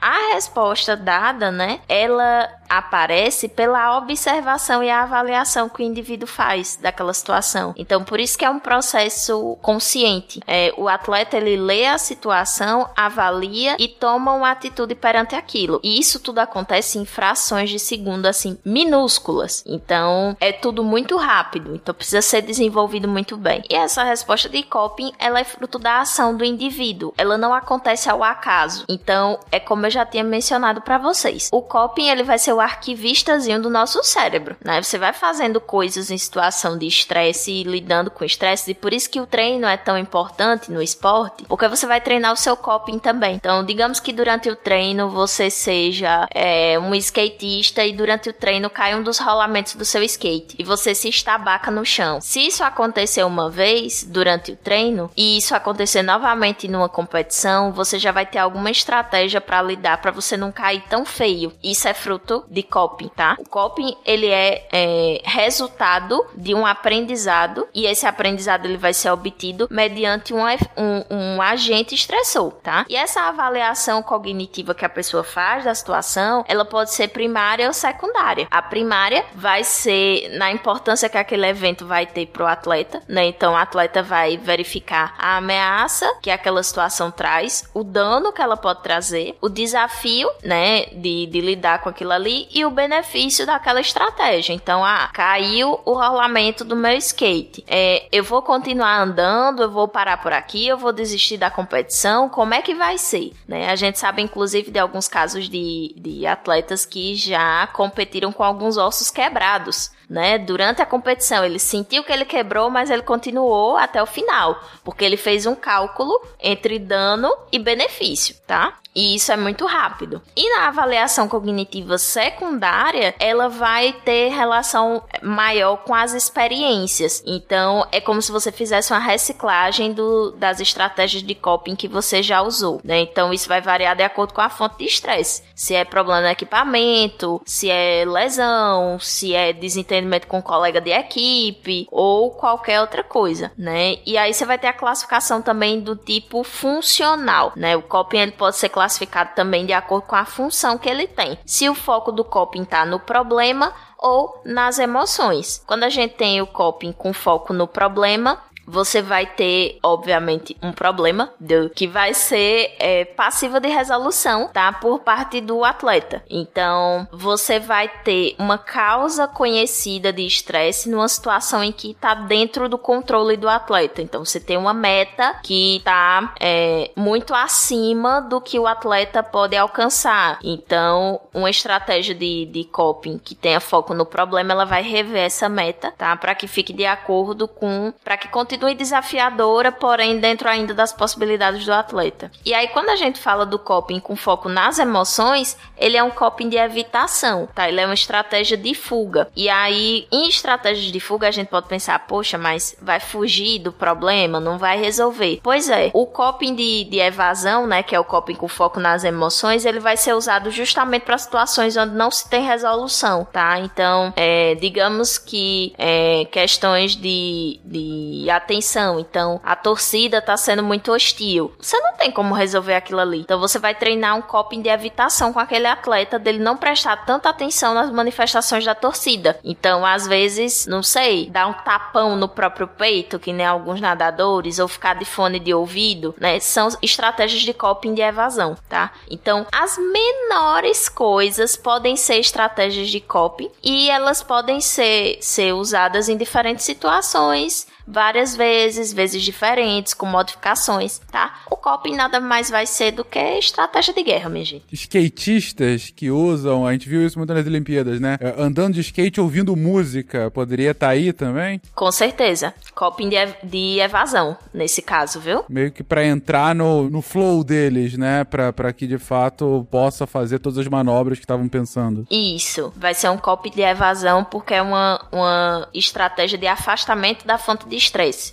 Né? Então, para você entrar nesse estado de concentração, você cria um ambiente controlado, né? Nesse caso, facilitado porque você não tinha plateia, né? Pelo menos não tão grande, então facilita. Se fosse talvez numa competição é, com público em sua quantidade normal, talvez essa estratégia ficasse um pouquinho mais difícil. Eu tô lembrando é, na competição que teve na primeira de skate, né, no street, que tava o brasileiro competindo e aí contra ele tinha um americano que era um jovem também, devia ter sei lá uns uns 15, 16 anos e tal. E que ele tava ouvindo música, né? Sempre quando, quando ele ia. E era do tipo, assim, era a vez dele, ele tinha que começar. Ele falava, tipo, para só um pouquinho. Que ele esperava entrar na parte certa da música para ir. Meio como se fosse realmente algo já. é, ou como cronometrado, ou de fato algo que já tava assim. Ah, eu vou fazer a manobra naquele momento que vier aquela, a- aquela parte da música, porque é ali que eu vou conseguir me superar, né? Alguma coisa nesse sentido. E, e às vezes ele até tirava o celular do bolso, assim, você via que ele tava mexendo, sabe? Pra colocar, não, é nesse ponto aqui Exatamente. que o chorão fala isso, que, Que o eu chorão. vou fazer a manobra. Claramente ele tava ouvindo Charlie Brown. Charlie Brown Jr. Aham. Não tem como andar de skate escutando outra coisa. Porque é a única trilha sonora possível. Excelente. Vai que o cara tava ouvindo, sei lá, música clássica. Pois é, tem, tem esse mito, né? Que música clássica ajuda a concentrar e tal. É, no, nos meus tempos de, de competidora de dança, né? Porque sim, já tive essa fase, amigos. É, eu me concentrava ouvindo rock pesadaço, assim. Então, funcionava pra mim, era a minha estratégia de coping.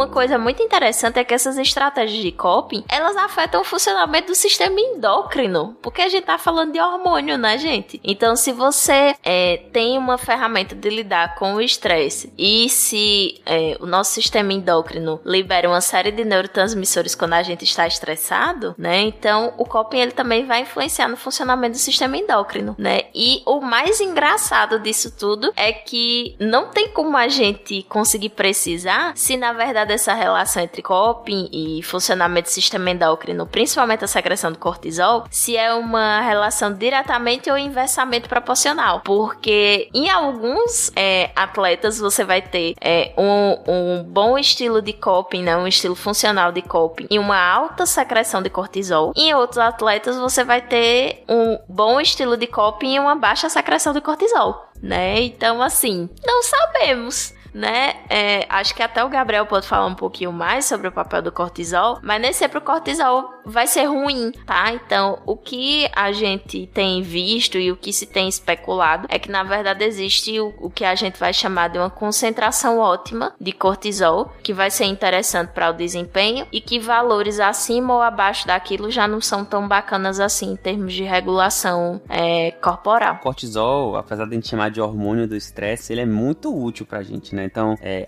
tem até uma frase que é o luto ou fuga, né? Que na verdade é uma expressão que tá muito associada ao cortisol, e o cortisol desencadeia isso. E muitos dos esportes têm a ver com lutar ou fugir, no sentido de você preparar o seu corpo pra fazer aquela atividade. Então, fazer vasodilatação, aumentar a frequência cardíaca, é, aumentar o suor pra controlar a temperatura, aumentar a frequência respiratória pra aumentar a oxigenação. Então, tudo isso é manejado do cortisol, que claro, você quer ele num certo ponto, porque quando ele também extrapola muito, quando ele fica muito alto, você acaba tendo reações é, inesperadas do corpo, né? Então, diarreia, aquele piriri que dá antes da prova, começa a tremer. Então, tudo isso o cortisol também faz. E aí, é, o segredo de você conseguir colocar ele naquele ponto ali, que te dá o máximo de fator estressor pro seu corpo, mas no limite de que isso não te atrapalhe, é o, é o fio ali do, do, do jogo. Uma vez eu tava, eu tava fazendo uma disciplina de psicologia do esporte no doutorado, né? E eu- o, professor ele mostrou um gráfico de coping, né? Que era como se fosse um- uma parábola, né? O uzinho de cabeça para baixo. E ele mostrava que, né? Assim como o Gabriel falou, tem um nível de ativação ideal no meio, que se você passar para isso, você fica meio que super ativado. Isso pode te atrapalhar no seu esporte. E se você ficar para baixo disso, você pode ficar pouco ativado, né? Isso perderia um pouco do seu rendimento. Só que isso também pode variar de esporte para esporte, né? Por exemplo, se você for imaginar um, um- um levantador de peso, ele tem que estar lá num nível de ativação muito mais alto é, do que uma pessoa que vai dar um tiro com arco, por exemplo, né? Então, o levantador de peso, ele tem que estar, entre aspas, com um nível de estresse, um nível hormonal, a ponto de ele catar aquela barra e tentar arremessar aquela barra no, no teto do ginásio, né? Ele tem que estar querendo lá quebrar tudo. Um lutador, por exemplo, né? Um atirador, ele já não pode entrar com essa gana toda, com essa ativação toda. Então, o nível ideal de ativação dele já é um pouco menor, né? Com essas variáveis um pouco mais controladas para baixo, né? Então, ele tem que estar mais calmo, respirando mais lento. E esse nível de ativação para ele naquele esporte é o ideal. Então o coping ele tem uma curva, mas dependendo do esporte, né, a intensidade dessa ativação, desse controle, desse gerenciamento do estresse, ele vai variando. É, é, é, até bem, bem legal, assim, que a gente tá gravando próximo, né, a, a, aos jogos, assim, porque a, a, gente vê ali na, na competição, né, de levantamento de peso, o cara tá numa sala separado, ele, né, é chamado, e aí ele vem, o treinador vem batendo nas costas, falando, ele vem falando sozinho também, assim, porque ele tá sentado, né, tá em repouso absoluto, eles têm as barras para manter o aquecimento, mas esse caminho até a barra, ele vai fazendo esse trabalho de ativação, né, para chegar lá, porque, né, é uma chance para levantar, senão, né, você pode até tentar de novo, mas você já perde uma, uma tentativa. E, e é bem interessante que, é, o que o Gabriel falou, a gente tem uma ideia, né, do cortisol ser ruim por, por ser um hormônio do estresse, e a gente entende o estresse também como uma coisa sendo só ruim é, pro, pro corpo, mas níveis de estresse controlados, né, é o que a gente busca no treinamento. Por exemplo, na, na musculação, a gente busca estressar a musculatura em certo ponto, que durante o descanso essa musculatura vai se adaptar e vai, né, vamos colocar assim, grosso modo, crescer. Então, esse crescimento ele veio a partir de um estresse. E então é um estresse positivo. Esse excesso desse agente estressor é que a gente começa a entender já como predatório, né? Vai é, trazer prejuízos aí para esse atleta. Então, o estresse bem, bem calculado, bem controlado, no momento certo, do tamanho certo, ele é importante. Até por isso que a gente pensa no ciclo olímpico, né? Vamos dar um exemplo. Então, você tem lá quatro anos. Então, no primeiro ano, né? É, bom, o Fencas já datou o cast, né? Que a gente tá gravando logo depois da Paralimpíada. É, esse final de semana, o Brasil jogou o Sul-Americano de vôlei masculino, que é sempre importante se ganhar, mas é o Sul-Americano. Então, é uma competição que tem um nível um pouco mais baixo. Você pode levar uma, uma molecada para testar, mescla com alguns veteranos. Aí, passado mais um tempo, você tem o, o Pan-Americano, que aí já tem mais gente boa, já tem um nível de exigência maior. E, né, no terceiro ano ali, antes da Olimpíada, você tem o Campeonato Mundial de Vôlei. E você vai construindo a, é, com competições entre Jogos Olímpicos essa, digamos assim, essa casca desses atletas. Então você vai evoluindo tanto na exigência técnica quanto na exigência psicológica também. Então é uma construção, né? E, e a gente coloca essa construção dentro de ciclos também. E, e eu achei interessante essa, essa expressão que a Dani utilizou e o Gabriel explicou, né? O Lucão também estava comentando sobre o, a concentração ótima de cortisol. Porque de fato, esportes distintos vão demandar níveis diferentes de concentração desse estágio de fuga e luta, né? Como trouxe aí o Gabriel, né? É, é, e, e, momentos em que você vai precisar fazer um esforço. Eu acho que o caso do levantamento de peso que vocês colocaram é muito bom, porque é um esporte em que a apresentação em si dura segundos, né? Você tem ali, desde que você chegou ali na frente para levantar o peso, você tem, acho que são 40 ou 60 segundos, né, para começar o movimento. E quando você começa, você também tem um tempo máximo, até porque você não aguenta, né? Eu tô falando, em geral, aqueles levantamentos são em dois estágios, né, que são o mais Isso, comum, o arremesso. Né? O arremesso, é. exatamente. Que você pega, é, joga ele mais ou menos pra altura do seu peito, e aí depois levanta o peso e tem que segurar por, por 3 segundos, né? Pra... É, você tem uma, uma indicação dos árbitros que ficam à frente e eles avisam quando eles consideram que está estabilizado. Isso. E aí você pode soltar. E aí você, você solta. E, mas, enfim, se você pegar todo esse trabalho, é um negócio extremamente difícil, gente. A gente tá falando ali, ó, o peso que as pessoas levantam é um negócio inacreditável. Eu fico ainda mais impressionado, principalmente com as pessoas de, de categorias menores, né? Que elas levantam, às vezes, sei lá, quatro vezes o peso delas, com às vezes mais, e, e, e com, até com certa facilidade. É, e, e, é um negócio assim de segundos, então de fato você tem que chegar pilhadaço lá, né? Concentrado, mas assim, pilhado porque é, é, é quase que o tudo ou nada. Enquanto que tem outros, você vai ter que ter calma, você tem que jogar tranquilo, fazer aquele um movimento mais preciso. Você vê, bom, o que a gente tava comentando agora, né? Que você vai para situações, o, o, o biatlo, né? Que eu comentei agora há pouco. Uma situação de estresse que tem que correr pra caramba e depois calma absoluta e vai nesse ciclo durante algumas rodadas. É, é, então, de fato, essa concentração ótima me chama bastante a atenção. E tem algumas modalidades também, Fênix, que você precisa mesclar essa ativação com né, maior, por exemplo, numa maratona. Pô, o cara vai correr ali duas horas, né? Um atleta olímpico. A gente vai fazer em quatro, quatro e meia, cinco. 5. Então, esse cara, para ele ganhar a maratona, ele também precisa estar atento ao, a, aos competidores que estão próximos a ele. Poxa, eu vou fugir agora, mas e se eu não conseguir segurar? E se ele tá esperando eu fugir para vir atrás? Então, ainda tem essa questão da estratégia que interfere, né, em como esse, esse indivíduo ele vai se comportar dentro da prova, né? Então, ele ainda tem que, que regular ali fatores externos e que ele realmente não tem controle, né? Ele precisa estar tá apto a reagir. Eu só queria apontar uma coisa que eu achei interessante que o Lucão falou: a gente correu uma maratona como se eu fosse capaz de terminar a maratona em 4 ou 5 horas. Eu confio no seu potencial. Eu vou terminar no tempo que dá pra fazer andando. Quanto é que é? Faz aí 5 km por hora, vai dar umas 8 horas. Vezes 42. umas 8 horas de maratona. Gabriel, Pode meu filho, nem dias. andando eu não consigo concluir. Daí você tira. 42 km. É, é chão, hein, gente? Meu em Deus duas horas, cara. É, é absurdo. Não, é, e aquele, aqueles. Tava tendo, né? Tem, tem, acho que tem um ano, dois anos, aquela. Aquelas tentativas de quebrar, né? Abaixo de duas. É, a, saiu, né? Acabou. Teve um que foi um e. Uma famosa marca de calçados esportivos. Sim, a gente sim. não vai falar o nome aqui porque eles não pagam a gente. Mas sim, fez em volta de um estádio, né? Que tava Isso. realmente. Foi, foi bem é, legal, e ele tinha alguns batedores em volta para quebrar vento. Mas, cara, é menos de duas horas uma maratona é sobre-humano. Assim. Sobre-humano, é impressionante. Eu já fico cansado de ver os caras correndo, quem dirá eu. Eu faço em cinco dias, parando para descansar. Ah, e, e, um esporte, assim, maratona já é uma maratona, né? Não à toa é, é, é o esporte que fecha sempre as Olimpíadas, né? Talvez seja um dos mais conhecidos justamente por conta disso, né? Muito simbólico. Agora, algo que eu acho, eu acho que mais difícil que a maratona é marcha atlética. Porque, ainda que não seja tão rápido, a concentração que você tem que ter de marchar e, e sem, sem é, é, ter a penalidade, né? De tirar Sim, os dois tem que pés ter um pé no chão o tempo todo. Né? É, cara, e não pode dobrar, é, não pode deixar uma das pernas totalmente esticadas também, né? Então tem, tem a forma direita de fazer. Então, primeiro que, assim, sua bacia, sua coluna fica ferrado pro resto da sua vida, né? Tem que ficar. É, você acaba meio que rebolando, né? Pra, pra poder marchar mais rápido. Então é, é uma exigência forte, realmente, da, da parte de baixo da coluna. Mas, cara, é, é, é eu realmente acho dificílimo fazer o que os caras fazem de ir muito rápido e a, e a tensão que você fica de você não incorrer em erro, né? Porque correr, tudo mais, tem que correr rápido, tem que aguentar, mas é tipo, tô correndo, né? É, é diferente você fazer, é quase que um movimento não natural. E um movimento não natural por 5, 10, 25 quilômetros, né? É um negócio. Isso, e você precisa estar dentro daquela métrica de movimento, né? Porque tem gente olhando para te tirar da prova. Exatamente, o tempo todo.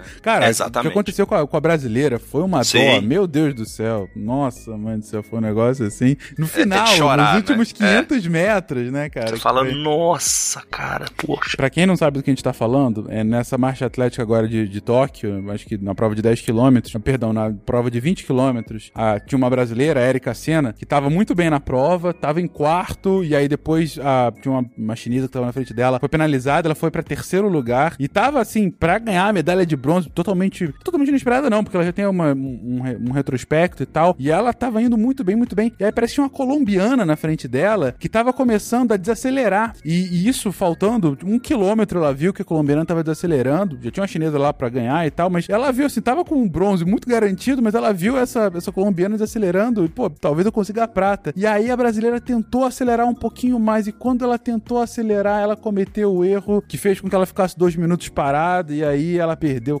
acabou ficando em décimo pouco e tal. Mas assim, faltava 300, 400 metros para acabar. 20 quilômetros você fazendo a marcha atlética, não errando. No, no ela errou duas vezes, né? Porque é só na terceira que ela tem a punição, mas quase não errando. E, cara, faltando, sabe, 300, 400 metros para acabar, uma punição dessa é, é, deve ter ser uma frustração que, meu Deus do céu. Mas, enfim. Mas vamos continuar na pauta. Desculpa, gente. Eu tô aqui extravasando, falando um pouquinho de Olimpíada porque é divertido. Todos sabem o quanto era mais importante para mim ver o Brasil inteiro feliz, pelo menos por, por causa do futebol. É, só aproveitar, Fênix, então que a gente falou de estresse, né? Que a gente pode dividir o estresse, assim, ele em dois tipos, vamos, vamos colocar dessa forma, né? O primeiro é o que a gente chama de eu estresse, que vai se caracterizar pela mobilização dos esforços, né? Que levam o atleta a um estado de estação, né? Então vai provocar um comportamento que é mais favorável para essa modalidade, seja uma modalidade de mais ativada ou menos ativada. E, e a gente percebe quando o atleta ele tá, tá alegre, tá solto. Você vê que, por exemplo, o Bolt, né? O Bolt chegava na pista, cara, ele fazia raio pra um lado, né? Corria olhando pros caras. Então, ele tinha uma carga de estresse ali. Mas ele era um estresse que ele conseguia suportar bem. Era um estresse que, que a gente chama assim, sei lá, entre aspas, de estresse bom, né? Ele levava aquilo a sério, mas ele conseguia usufruir, né, daquele momento. Isso está muito associado quando o atleta ele passa por um planejamento de cargas de treino adequado, que ele tem esse acompanhamento, né, que a gente falou do psicólogo ao longo do tempo, que entende as etapas, entende os processos e quando esse treinamento também dá bons resultados, então, né, quando você tá ganhando, cara, tudo fica mais gostoso, tudo fica mais fácil, né? É até mais fácil você ser simpático na entrevista. Então, é, seria uma, uma manifestação positiva, né, desse estresse. E a gente tem o desestresse, que ele vai estar tá, é, relacionado aí com né, um comportamento que vai gerar uma, uma redução aí das funções, né? Então, ao invés de ser um estresse um que te joga para cima, que te melhora, ele vai poder gerar para essa pessoa medo, né, apreensão, preocupação. Aí você vê um atleta que às vezes, pô, o cara joga tão bem ali, hoje ele parece que ele tá preso, que ele tá pesado. E aí você vê a expressão, né? Às vezes a câmera fecha, ele tá com aquela, né, expressão sisuda de que tem alguma coisa incomodando ele. Isso pode estar relacionado com treinar demais, descansar pouco, alimentação que tá inadequada, ou problemas externos também, né, da competição. Então tem alguma coisa ali, às vezes, na vida pessoal dele que tá influenciando isso, ou algum tipo também de, de falta de, de motivação. É, a gente tem o André Agassi, que foi, né, um dos grandes tenistas aí do, dos anos 90, início de 2000, que no livro dele ele fala que ele chegou a, a odiar jogar tênis. Ele não queria mais jogar tênis, né? Mas ele precisava, porque era o trabalho dele. Então, e isso atrapalhou ele por muito tempo, né? E ele fala que, que às vezes chorava antes de treinar. Então, é, é uma carga estressora que vai realmente prejudicar a performance desse indivíduo, né? Isso que você comentou do Agassi. Bom, a gente viu, é, foi até citado pelo Zipão, né? A Bios agora, né? Foi o, talvez um dos grandes tópicos dessa Olimpíada, né? Foi porque ela entrou como, como deveria ser, uma favoritaça, assim, que brilhou aqui no Rio e chegou lá com, poxa, vai, vai ganhar tudo de novo, né? Vai fazer que nem o Phelps fez nas últimas e ganhar tudo de, e, e acabou que as coisas começaram a não dar tão certo assim e tal e largou de mão. Acabou abrindo mão, de fato. É, recebeu algumas críticas, recebeu alguns apoios, muito mais apoio do que críticas, sendo, sendo franco, né? Mas ainda assim, algumas críticas. E, cara, foi assim como o Agassi, que também era um, um, dos maiores, né, do seu tempo, sem dúvida alguma. para quem não acompanha tênis, durante um tempo era Pete Sampras e André Agassi, né? Era basicamente. Era o que, o que é pro, pros três de hoje, né? Enfim, pros, é, durante ali o início da década de 90, né? Principalmente, os caras estavam no topo sempre. E, assim, que coisa, né? Os caras que, que eram gênios e melhores, assim como, como a Bios agora, sem dúvida, uma das melhores da história, foi, foi excessivo para ela naquele momento, né? Foi algo que tirou a alegria de fazer o que ela tava fazendo, né? Algo bem a, a se refletir, né, cara? O, o, Phelps também teve problemas, né, com relação a isso, entre o ciclo de Londres e o ciclo do Rio, assim. Ele chegou a ficar um tempo sem nadar. Sim, sim. Tanto que foi até meio surpresa, né, o resultado dele no Rio, um pouco. E, e, e ele chegou meio, né, pô, será que, que é o cara de Londres? Será que ele veio, né? E aí acabou que. E, e aí a gente tem que fazer um, uma diferença também, assim. Poxa, o Phelps pular na piscina, mais ou menos, o que podia acontecer era ele chegar por último, né? A Simone Biles, numa trave, a um metro e alguma coisa de altura, 10 centímetros de largura, se ela tá mais ou menos e ela erra, né, um movimento, ela pode ter uma lesão na medula e nunca mais andar, né? Então quando o pessoal fala assim, ah, Simone Biles, né, cadê a força? Cara, essa menina ganhou competição com pedra nos rins, sabe? Então, é, a, a gente precisa, né, assim, é humanizar essas figuras também. Essas pessoas têm problema, né? E, e quando eu acho que ela fala, né, eu não vou, e, e depois ela chegou a, a, dar entrevistas um pouco mais detalhadas, falando que ela estava perdendo algumas questões de noção de espaço Então imagina um atleta que depende de se localizar no espaço, perdendo essa noção, né, de, de onde o corpo dela tá. Então é muito perigoso, né? Mas a gente tem outros atletas também que, que em determinado momento eles, né, têm esse problema, assim. E, e eu acho que a Simone Biles foi num momento muito emblemático, né? Que todo mundo esperava o supra-sumo da performance e ela falou, não. Simplesmente ela falou, não vou, né? Então a gente precisa discutir essa questão. A gente precisa discutir bastante isso ainda, assim. O irônico, é que, bem o que você falou, não, não vou, posso me machucar e tudo mais. Ela chegou a se machucar um pouco, né? No, no, no, no nos, Primeiro teve nos uma- primeiros dias É. e tal. Nada muito grave, mas enfim, algo que, que já desestabilizou. E aí no final ela acabou voltando justamente pra prova mais difícil, pro meu, ao meu ver, né? Que é a trave. E acabou, acabou fazendo uma série aparentemente mais fraca do que ela é capaz de fazer, né? Não fez os movimentos espetaculares, que inclusive tem o nome dela agora. Mas ainda assim ganhou o bronze, né? De, de tão espetacular que ela é, né? É, é o nível dela, né? O mais ou menos dela é a terceiro melhor É do o mundo. terceiro melhor do mundo, exatamente. É isso que é, que é algo incrível mesmo. É, e assim, Fencas, só te interromper, cara, a, a Simone Biles, ela, né, teve uma, uma questão que ela, né, admitiu um abuso, né, durante a adolescência por um médico da, da seleção americana. Outras atletas, né, também tiveram essa questão. E eu vi uma entrevista da Joana Maranhão, né, nadadora do Brasil, que, que passou por essa situação também, e ela falou assim, eu sabia que quando eu assumisse o que aconteceu, né, perante a imprensa, eu não seria mais a mesma atleta que eu era. O meu rendimento ia cair. Então, sabe, e, e isso tudo tá acontecendo na cabeça dessas pessoas enquanto elas estão ali dando um duplo mortal. Então, é, a, a questão da, da psicologia no esporte, é- é- ela, se ela não te faz ganhar uma competição, né, né, igual a Dani falou, olha, eu como psicólogo eu não posso prometer resultado, mas ela vai te colocar em condições de tentar ganhar, né? Então, como a Simone Biles, ela admite que ela tá abalada psicologicamente, ela não tem condição de ir lá e fazer o melhor dela. Então, acho que esse é, é- é um dos grandes pontos, assim, né, de, de se ter esse trabalho psicológico no esporte. E além disso tudo, prevenir burnout no esporte, que é algo que é pouquíssimo conversado, porque assim, é, primeiro que a gente não encara esporte como emprego, né? A gente não trata o atleta como um trabalhador do esporte, né? E consequentemente isso dificulta ainda mais é, essa, esse trabalho preventivo mesmo, né, ao burnout no esporte. E aí, pelos relatos que vocês estavam me dando, né, ah, é, a pessoa ela não queria mais é, nadar é, e era um atleta da natação e ele não queria mais nadar. A pessoa chega a perder é, a noção de espaço, é, ela se desconecta do trabalho dela a tal ponto, né, que ela perde até a noção de espaço. Gente, isso são indícios assim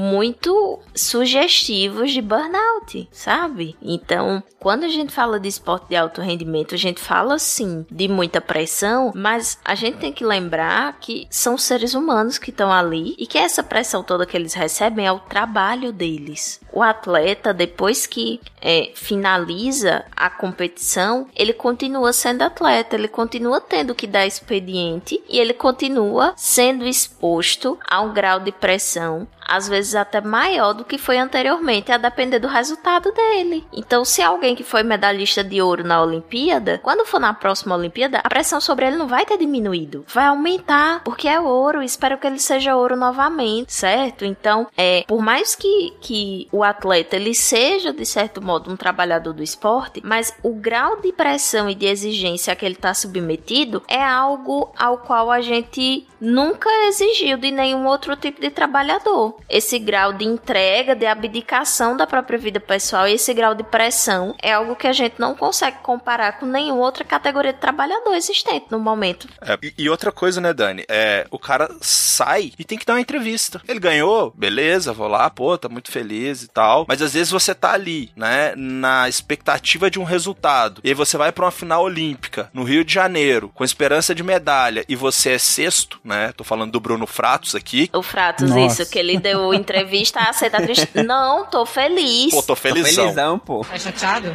Não, tô felizão, né? Pô, fiquei em sexto. sabe? E, e eu achei legal que ele foi pedir desculpa agora, né? A, a repórter. Não, no mesmo dia ele foi ali no, lá, É. lá no Rio. Na mesma hora que ele dá a pedido, entrevista, ele já pede desculpa, né? Se você vê o vídeo, ele fala e depois ele já diz, pô, desculpa, né? Mas é porque assim. Mas aí é o repórter ter a sensibilidade, sabe? Às vezes não pergunta, só deixa o cara falar. É, dá o microfone e se expressa aí, né? É, xinga cara, aqui. fala da prova, É, sabe? Só isso. prova, Gente, aprendam com a psicóloga. Perguntas abertas, mas muito abertas. Então, assim, é, como é que você tá se sentindo agora, depois da competição? Pronto, o cara vai dizer, tá? Não precisa dizer, ah, tá feliz, não sei o quê. Não, até porque isso é pergunta de sim ou não, né? Então, é, pode perguntar, tá? Qual a sua avaliação perante esse resultado? Como é que você tá se sentindo agora? Tal e tal. Mas, assim, de certo, de certo modo, é muito ingrato esse trabalho, né? É, é muito bacana você fazer, fazer uma entrevista depois de colher uma grande glória, mas depois de uma grande derrota, minha gente, imagina aí você que trabalha numa empresa, depois de você fazer a maior cagada possível na empresa, chegar alguém pra você dar entrevista falando sobre a cagada que você fez na empresa. Entrevista coletiva. Vai vir a imprensa, né, da cidade, dos, Ao vivo. sabe, das cidades vizinhas, fala assim, ó, galera, agora a gente vai falar aqui com José Carlos, José Carlos vai explicar aquela cagada que ele fez ali na repartição. Ah, José Carlos vai explicar como foi que um erro de assinatura fez com que a empresa perdesse 10 milhões. E aí, José Carlos, como é que você se sente contribuindo para a perda de 10 milhões do patrimônio líquido da empresa? Aí José Carlos vai falar: Já pensou acontecer um negócio desse? Mas a gente faz isso no esporte, né? Então acho que a gente só consegue colocar em perspectiva quando a gente, quando a gente pensa assim, porque a gente consegue humanizar o atleta.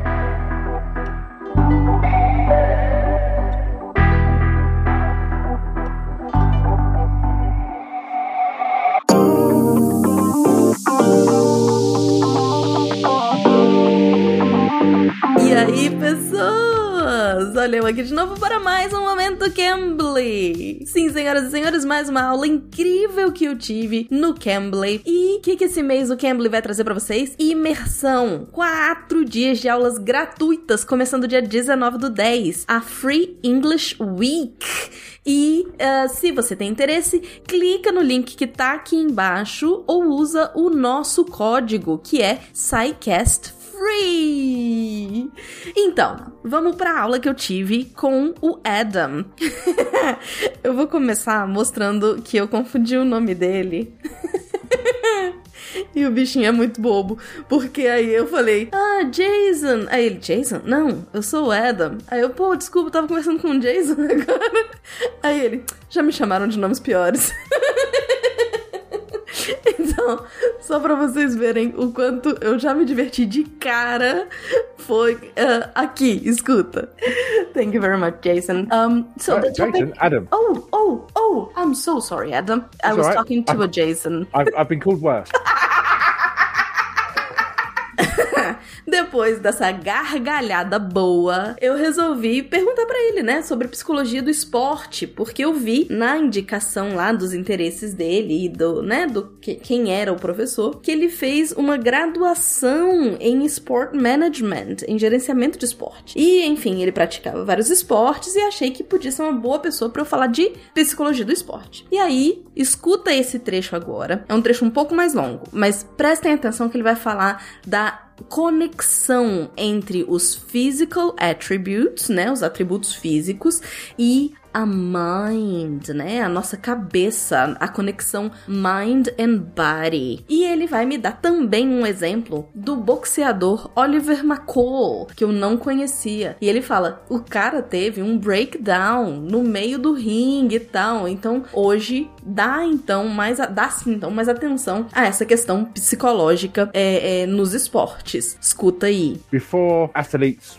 were only regarded for their physical attributes. Yes, definitely. Now, um, there's been a connection into mind and body. Uhum, uhum. So, if, yeah, you might look like an Adonis, but you could be like, uh, I don't know if you know a boxer, Oliver McCall.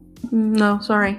He had a mental breakdown in the ring and started to cry. Okay. Yeah, yeah. So if your your body looks great but your mind's not sharp, that's fifty percent of the battle. Wow. Yeah. Okay. Now I get it. Now we can work together and push you forward and become 100%. Superman. Yeah, yeah, back, well, yeah, yeah, exactly. You know, Yeah, yeah, yeah. Sim, vocês ouviram bem. Vocês também podem ter visto que ele, ele fez uma, uma referência a um corpo de Adonis, né? Falando de mitologia grega. Gente, presta atenção. Olha que divertido. Olha que coisa, que coisa maravilhosa. Você chegar e conversar com um cara que traz esse tanto de conhecimento. Achei muito, muito, muito, muito bom. É, e é isso. Se você também tem interesse em se cadastrar no Cambly, usa o nosso link que tá aqui no post ou entra em cambly.com. Cambly se escreve C-A-M-B-L-Y.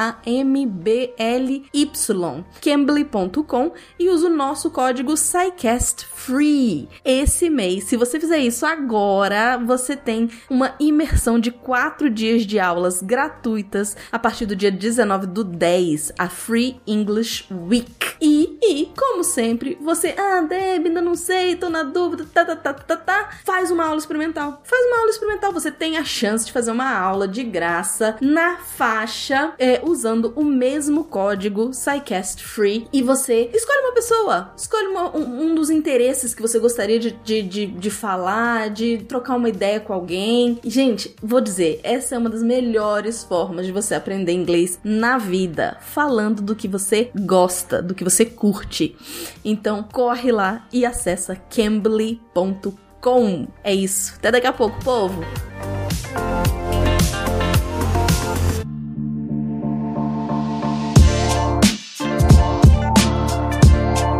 É, uma outra questão também que é interessante, que a gente tá. Bom, só pra pegar esse gancho de Olimpíada, tem uma, uma fala de um americano, ele é até hoje o técnico da seleção feminina de vôlei dos Estados Unidos. E ele foi medalhista olímpico na quadra e na praia. E ele falava que sempre que ele ia disputar uma medalha contra a dupla do Brasil, ele ficava tranquilo. Porque ele sabia que o atleta brasileiro ele carregava tanta coisa nas costas. Olha, é a primeira medalha do vôlei masculino de praia, é o não sei o que. E aí tinha tanta televisão, tinha tanta coisa em cima desse cara que a pressão que existia no jogo, ele fala, cara, a pressão é toda dele. Os, os Estados Unidos já tem 300 mil medalhas de ouro. Então, se eu ganhar uma medalha de ouro aqui, eu tô ganhando a minha medalha. Se eu perder, eu perdi a minha medalha. Agora, esse cara que tá lá do lado de lá, né? E ele fala especificamente dos brasileiros, esse cara tá carregando, né? O Brasil que deu certo. Ele não usa essas palavras, né? Mas é meio que isso, assim. É, a esperança de uma nação, né? De, de glória.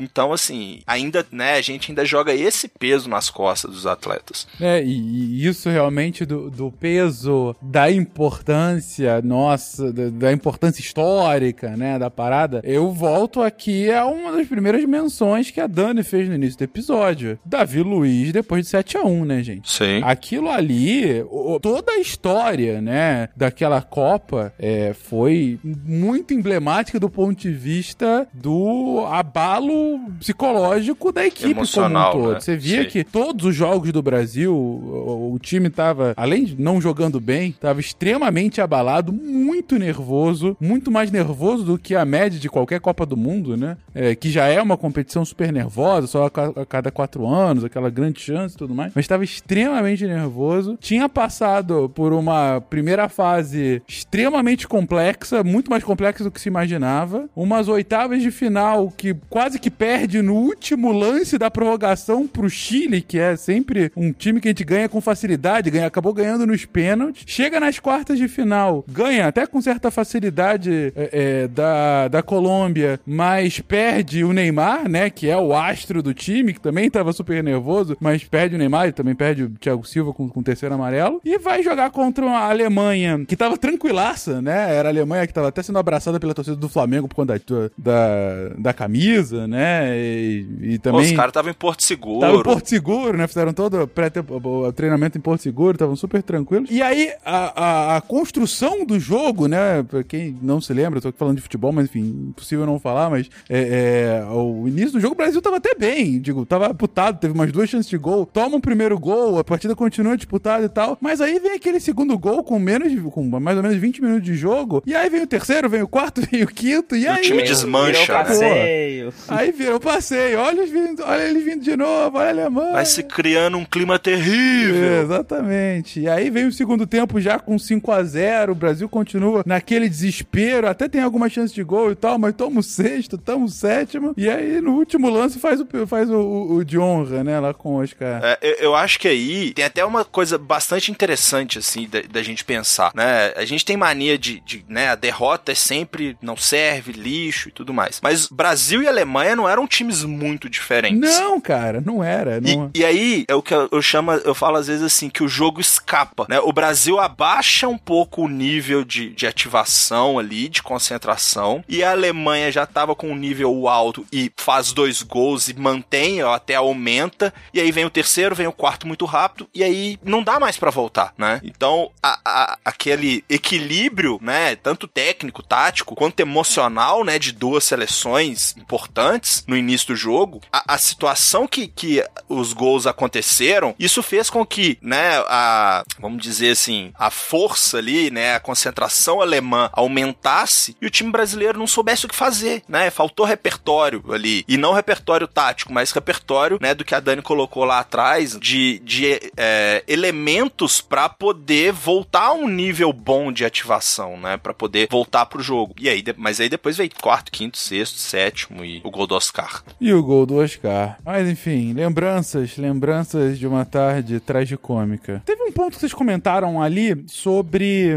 Uh, acho que foi o Lucão quem trouxe sobre o ciclo olímpico, né? Sobre, de fato, o ir criando a casca e ir fazendo essa construção pro momento em que o cara vai estar tá tinindo quando ele mais precisa. E não à toa, a gente vê Olimpíada após Olimpíada, aqueles resultados, inclusive nessa colocavam, né? Que tinha o Series Best e o Personal Best, né? Uhum. De tempos e resultados e tudo mais. Que é quando, sei lá, um, um velocista, ou, sabe, um nadador, ou, sei lá, um cara, um arremessador e tudo mais, ele faz o melhor tempo daquela temporada, o melhor resultado daquela temporada, ou o melhor resultado da vida dele naquela competição. Ou seja, vai no crescente para que ele chegue ali no ápice da sua forma física e do seu preparo mental. E é assim mesmo, né? O, o ciclo olímpico é justamente para que esse ápice seja possível. É isso? Exato. É, você, é, se, se, se o ouvinte quiser acompanhar agora, né, os atletas de atletismo, tanto o Pio quanto o Darlan, a, agora tá acabando a temporada e os caras vão começar a fazer os treinamentos de base. E, e aí é quando você recomeça essa, esse ciclo, né? Então, aí vão trabalhar, né, a questão, né, o Yuri pode até me ajudar, força, potência, agilidade, vai deixar às vezes um pouco a técnica de lado e vai trabalhar mais essas questões, né,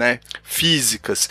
E aí mais perto de alguma competição, o cara começa a trabalhar um pouquinho mais o gesto, e aí naquela competição, sei lá, o Darlan arremessou 30 metros. O objetivo dele é arremessar 28. E ele, pô, bateu os 28 que ele queria. E aí ele vai ser, sei lá, segundo, terceiro ou primeiro, vai depender um pouquinho ali do, dos outros. Mas é, você não, não, não vai ser aquele cara que vai tentar bater o recorde mundial todo fim de semana, sabe? Todo mês. Você vai construir essa melhor marca ao longo, né, desse, desse ciclo. É até interessante, assim, na final do arremesso de, do lançamento de dardo da Paralimpíada, o, o medalhista de ouro, ele foi o último cara, né, o último competidor a arremessar. O antepenúltimo, se eu não me engano, ele tinha quatro arremessos para fazer e ele bateu o recorde mundial quatro vezes seguidas. Ele bateu no primeiro, no segundo, no terceiro, no quarto arremesso dele. E veio esse iraniano no final.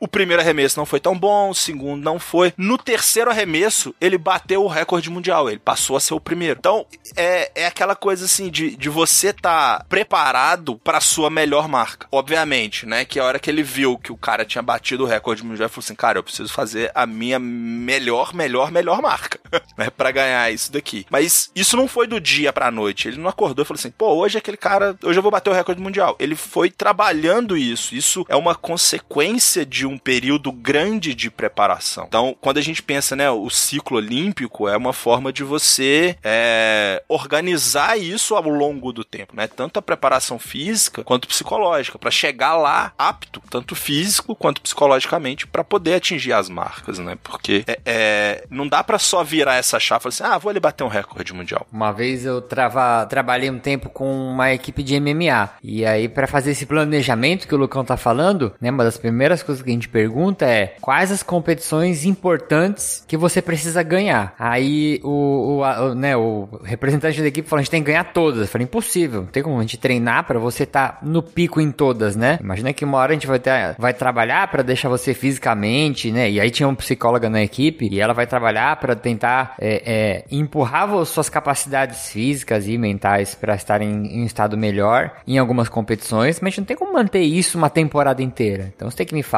o que, que é importante você ganhar pro teu objetivo. E no caso das Olimpíadas, a gente tem é, competições que são preparatórias, classificatórias, né? Se o objetivo da pessoa é a Olimpíada, tem que ter tudo planejado ah, como alvo essas competições. E aí você pensa da, da competição pra trás nesse planejamento, né? Mas não tem como, é, é um tempo muito grande e você tem que selecionar. Algumas competições você vai como competição treino que a gente fala, né? Que é uma competição que você não tem o compromisso de ganhar, você vai dar o seu melhor lá, mas você não vai, por exemplo, dividir uma bola, é, fazer algum gesto que possa te lesionar ou se sobrecarregar com algum tipo de estresse, né? Sem dúvida. E é por isso, inclusive, que é tão raro o, a pessoa ou o time extremamente dominante, né? É, nessas competições de alto nível. Então, quando você vê de uma pessoa. Porque assim, pode ter o cara que tá numa temporada inacreditável, né? Que é um cara, putz, tá super bom. Assim, claro que tem aqueles que são gênios e muito melhores do que a, a média do, do- do que os outros e tal. Mas em geral você tem uma. um-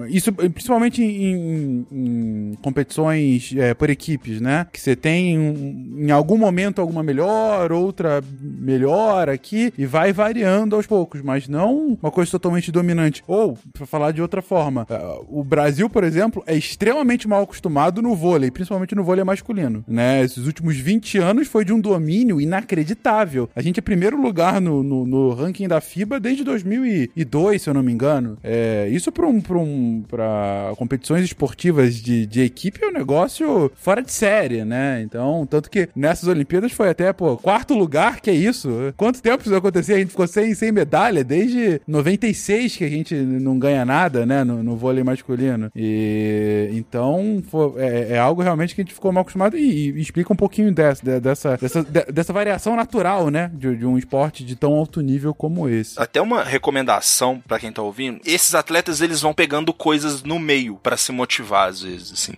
Né, tem um documentário que, que conta, né, o último ano do Michael Jordan no Chicago Bulls, que e, eles contam, né, é focado nesse último ano, mas eles vão fazendo vários links com coisas que aconteceram, né, desde o início da carreira dele. E por muitas vezes ele fala, cara, a gente tava exausto psicologicamente, porque a temporada da NBA o cara joga três vezes na semana, né? Então às vezes não dá tempo de treinar, às vezes joga dois dias seguidos. Então os caras vão ficando é, não só fisicamente exaustos. Cara, imagina você entrar na quadra às vezes dois dias seguidos e você é o Michael Jordan, você tem que ir lá e fazer 30 pontos, senão tá ruim. Então ele fala que às vezes assim, ah, eu tinha um cara na arquibancada que ele falou pra mim, você vai errar. E aí ele falava assim, eu peguei aquilo e eu prometi que eu ia acertar cinco arremessos seguidos depois que ele me falou aquilo. Então, a- esses atletas, né, que, que são muito dominantes, eles têm essa habilidade, sabe, de suportar essa pressão e também ir criando pequenos fa- fatos, assim, pra poder manter essa motivação, né? Que, que é a hora que o cara supera um pouquinho o cansaço físico e, e por essa força psicológica que ele vem adquirindo, ele consegue, às vezes, fazer algumas coisas que, que outros atletas não vão conseguir. Um sonho que termina, não da maneira que a gente queria. Eu, na minha vida, aprendi a ser homem em todos os momentos. Não vou, vou fugir de nada, vou assumir tudo e, e nunca vou desistir.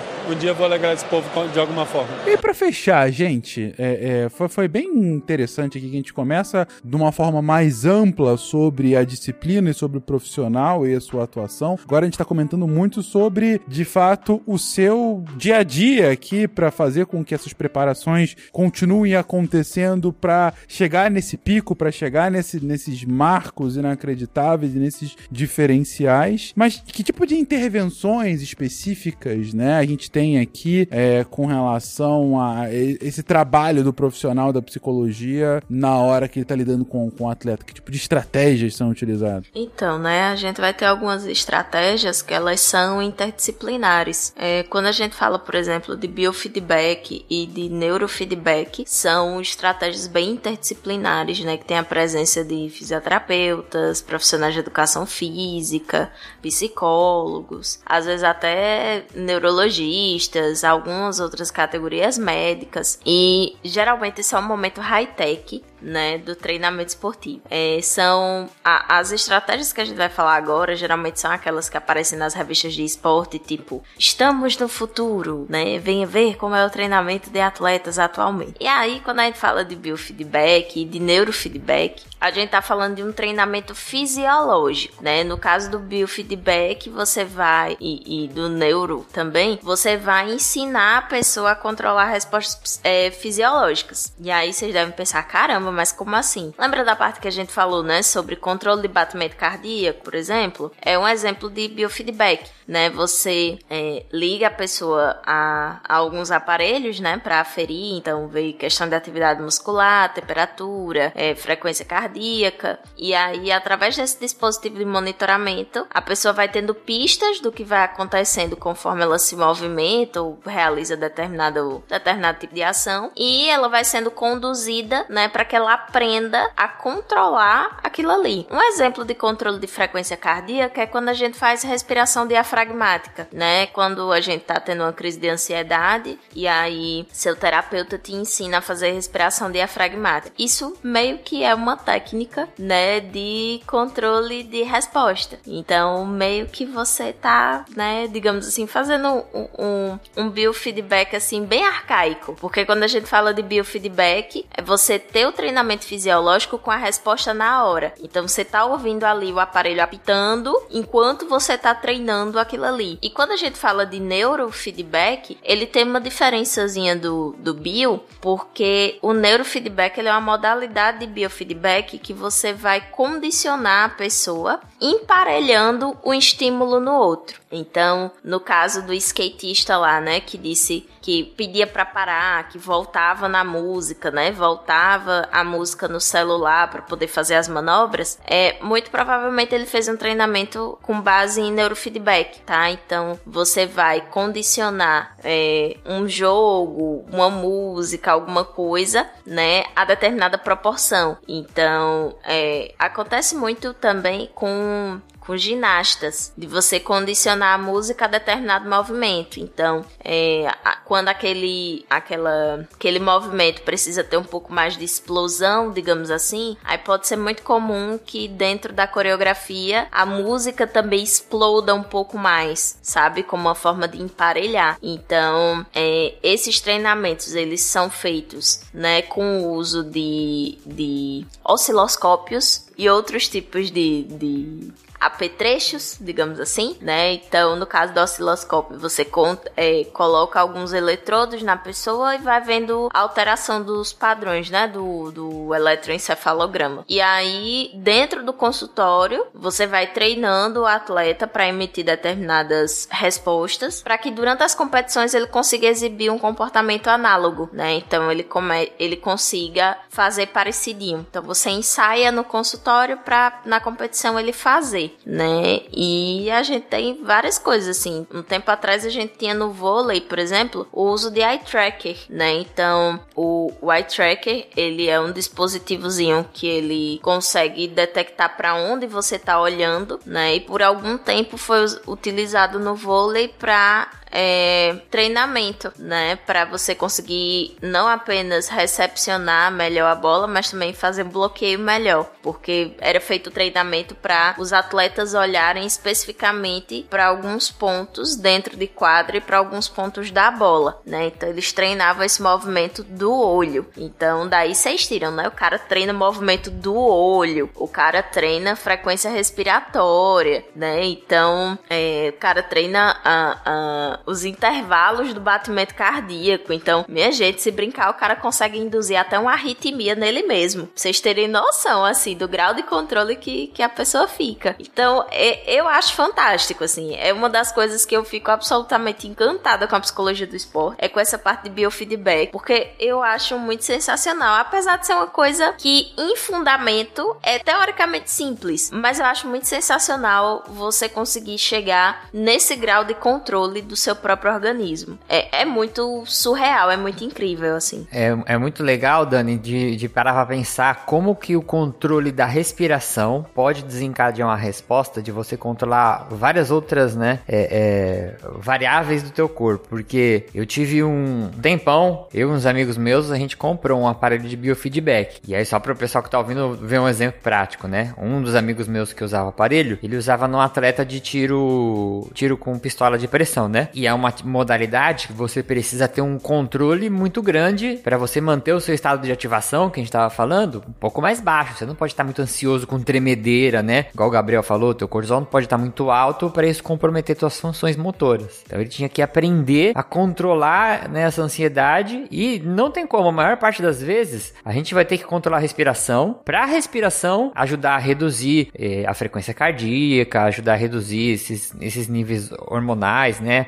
Esses neurotransmissores ou que seja hormônios que vão deixar você no estado mais ativado. E aí, por exemplo, como que era o joguinho lá, né? Você colocava um três sensores nos dedos, né? Um nos três dedos aqui da mão. É, um pegava a condutância galvânica, que é é, é, como se fosse medir a sua taxa de sudorese, só que pela, pela eletricidade, vamos dizer assim, pela condutância da, da eletricidade, condutância da tua pele. E os outros pegavam sua frequência cardíaca. Aí, a teoria é assim, o aparelho sabe se você tá ficando mais ansioso, vamos dizer assim, ou se você tá mais sobre efeito de estresse, se você começa a suar mais, ou se seu coração começa a bater mais. E ao contrário, né, ele sabe que você tá ficando um pouco menos ativado se você começa, se diminui essas variáveis, né, o suor e a frequência cardíaca. Aí o jogo, por exemplo, tem vários tipos de joguinhos, né? Mas a gente jogava mais um com, com esse atleta, que ele tinha. Eram várias bolinhas que ficavam pulando. E aí, quando você ligava o jogo, é, essas bolinhas ficavam pulando de acordo com o estado de ativação dele. E aí, a gente falava lá, respira, e orientando ele, né, no começo, no, depois ele ia aprendendo como que ele fazia isso, né? O jeito dele. Mas com a família respirando, ia relaxando, as bolinhas iam parando de pingar, ia parando de pingar, e elas começavam a ficar bem calminhas assim perto do chão, né? E o engraçado é que quando esse, ele, ele começava a perceber perceber isso e, e, a gente, né, quando você faz esses treinos com biofeedback, você começa a ficar tão ansioso que você tá conseguindo, que aí a ansiedade faz tudo bagunçar de novo. Ai, meu Deus, tô conseguindo. E as bolinhas começam a pular tudo de novo e vai lá pro, pro alto. Aí você tem que parar de novo. Então, o, biofeedback é uma ferramenta muito interessante para o atleta desenvolver, né, essas estratégias de gerenciamento de estresse e, e ansiedade e tudo mais. Mas é muito engraçado como tudo centraliza na, no controle da frequência respiratória, né? Como se fosse meio que a porta de entrada para isso acontecer. Exatamente, né? E através dessa frequência respiratória, o cara consegue aumentar também é, concentração, né? Então, depois que ele automatiza, por exemplo, essa frequência respiratória,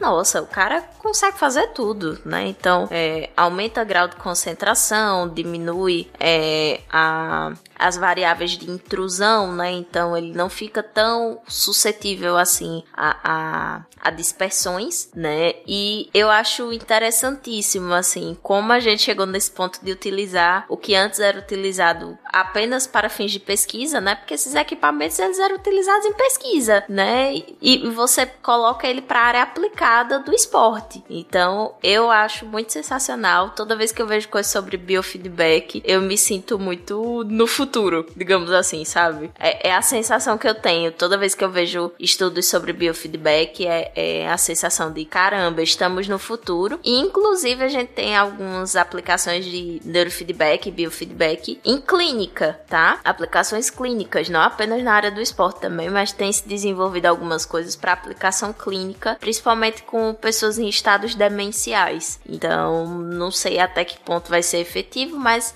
Existem alguns estudos nessa área, né? Talvez seja interessante no início de, de quadros demenciais. Enfim, né? Fica aí a dica se você quiser é, adentrar mais um campo de pesquisa. E fica aí a dica para você, querido ouvinte, dessa disciplina super interessante, uh, super relevante para você que curte esportes, né? Para entender um pouco mais como, como é a cabeça de um atleta, como funciona e, e como que são os profissionais que ajudam a, a potencializar, né, esse, esse lado psicológico uh, uh, desses atletas. Enfim, se você se interessa, a Dani já mostrou aí que talvez não, não é um lugar de tantas oportunidades potenciais assim aqui, pelo menos no Brasil, mas de qualquer forma, sem dúvida, é um, uma disciplina muito interessante para se aprender, para aprender um pouco mais sobre como funciona o nosso corpo e como potencializar o, o, a, a, forma como ele funciona, né? Que no final do dia é justamente isso que os atletas fazem para os mais diferentes uh, é, esportes distintos, para os mais diferentes focos distintos. Gostei muito desse papo, gente, para aprender um pouco mais sobre isso. Não sei se vocês têm algumas palavras finais aqui para encerrar. Minhas palavras finais são: pratiquem esportes, tá, gente? Independente se é alto rendimento, se é só aquela brincadeirinha, mas pratiquem esportes, faz bem, é, inclusive do ponto de vista cognitivo, tá? Porque é, a gente não falou muito sobre isso, mas a gente tem mudanças a nível estrutural no, no cérebro, né? Então a gente encontra evidências de aprendizado, evidências de, de aprendizado por modelação e modelagem, tá? Então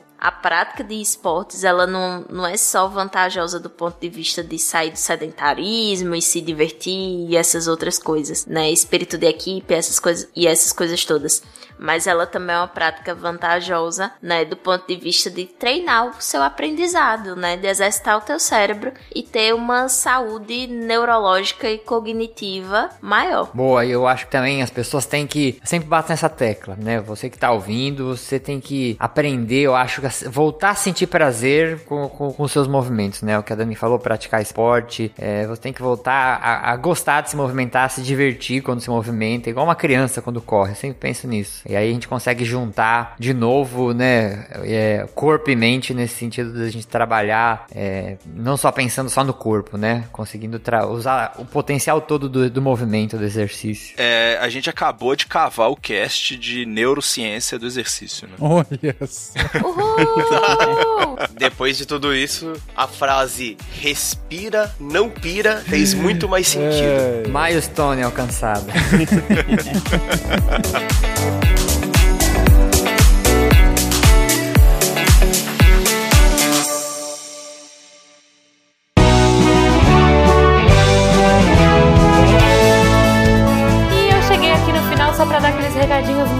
agradecer a todos vocês, nossos patronos que fazem a ciência divertida, que a partir de um real pelo PicPay Padrinho ou Patreon ajudam a gente e ajudam o projeto a continuar. Eu gostaria de dizer que se vocês quiserem trocar ideia com a gente naquele Fala Que Eu Discuto, é no contato arroba Se for pelas redes sociais, arroba Portal Deviante no Twitter e no Instagram. E, claro, o jeito que a gente mais gosta é aqui pelo post mesmo. Você clica no site do Deviante, entra no episódio de hoje, rola até o final lá e coloca o seu GIF, sua dúvida, sua sugestão sugestão, e a gente vai uh, trocar ideia com você, tá bom? Os participantes estão sempre de olho aí para interagir. Eu queria agradecer também ao Cambly que uh, apoia a gente também, que tá aqui agora nesse novo formato. Eu espero que vocês gostem. A gente tá fazendo com muito carinho. Eu e a Debbie agora nós estamos nos revezando aí. Eu tô achando uma experiência muito divertida, muito gostosa. Espero que vocês gostem também e que isso inspire vocês a, quem sabe, trocar ideia aí com os professores que a gente tá falando. E se a gente tá recomendando, gente, é porque eles são gente boa, eles são divertidos e vocês vão adorar conhecer, tá?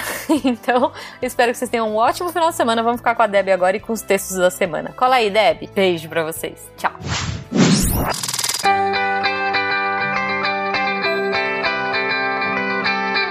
Quem os textos da semana perdida quem já vai fechar? Eu li! Que maravilha, anime! E aí, o que, que a gente teve essa semana? Essa semana começa assim, como toda semana, na segunda-feira, né? E aí, na segunda, teve texto do pessoal do canal do Geologia Geral, que o texto é Do Mar ao Sertão, de Antônio Conselheiro aos dias de hoje, História geológica do Chapada Diamantina. Tá assim, muito bom!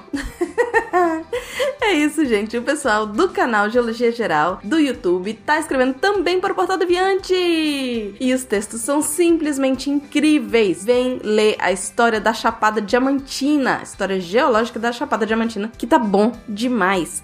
Na terça, teve Spin de em formato de texto do Igor Alcântara, Inteligência Artificial e o alerta da ONU.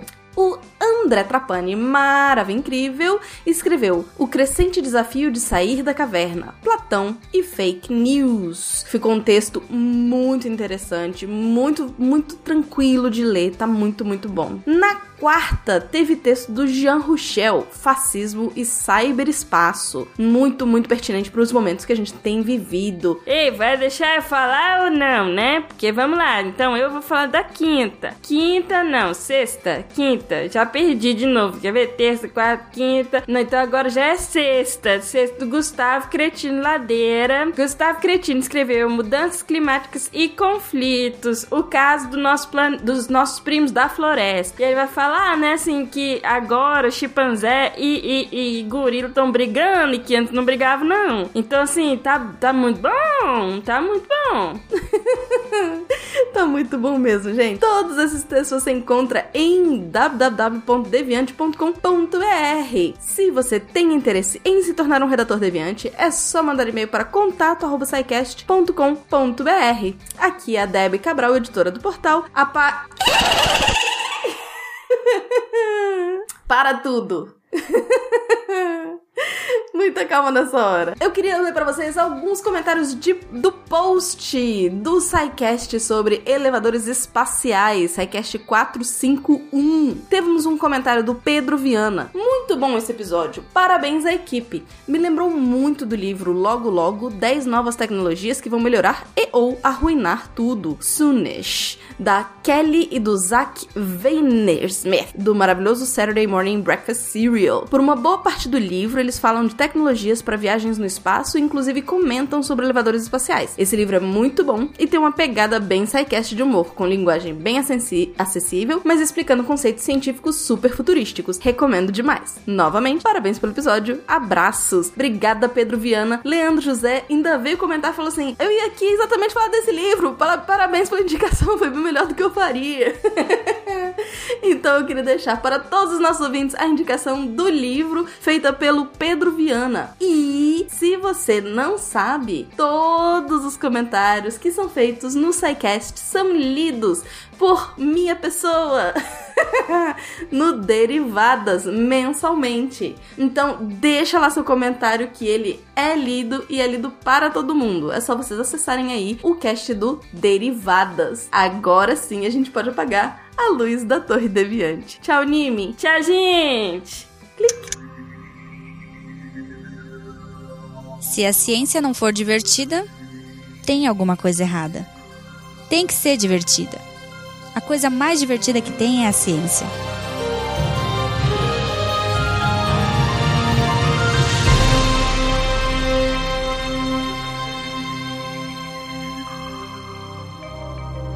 Este programa foi produzido por Mentes Deviantes. deviante.com.br Este programa foi editado por Tapcast. Edições e produções de podcast.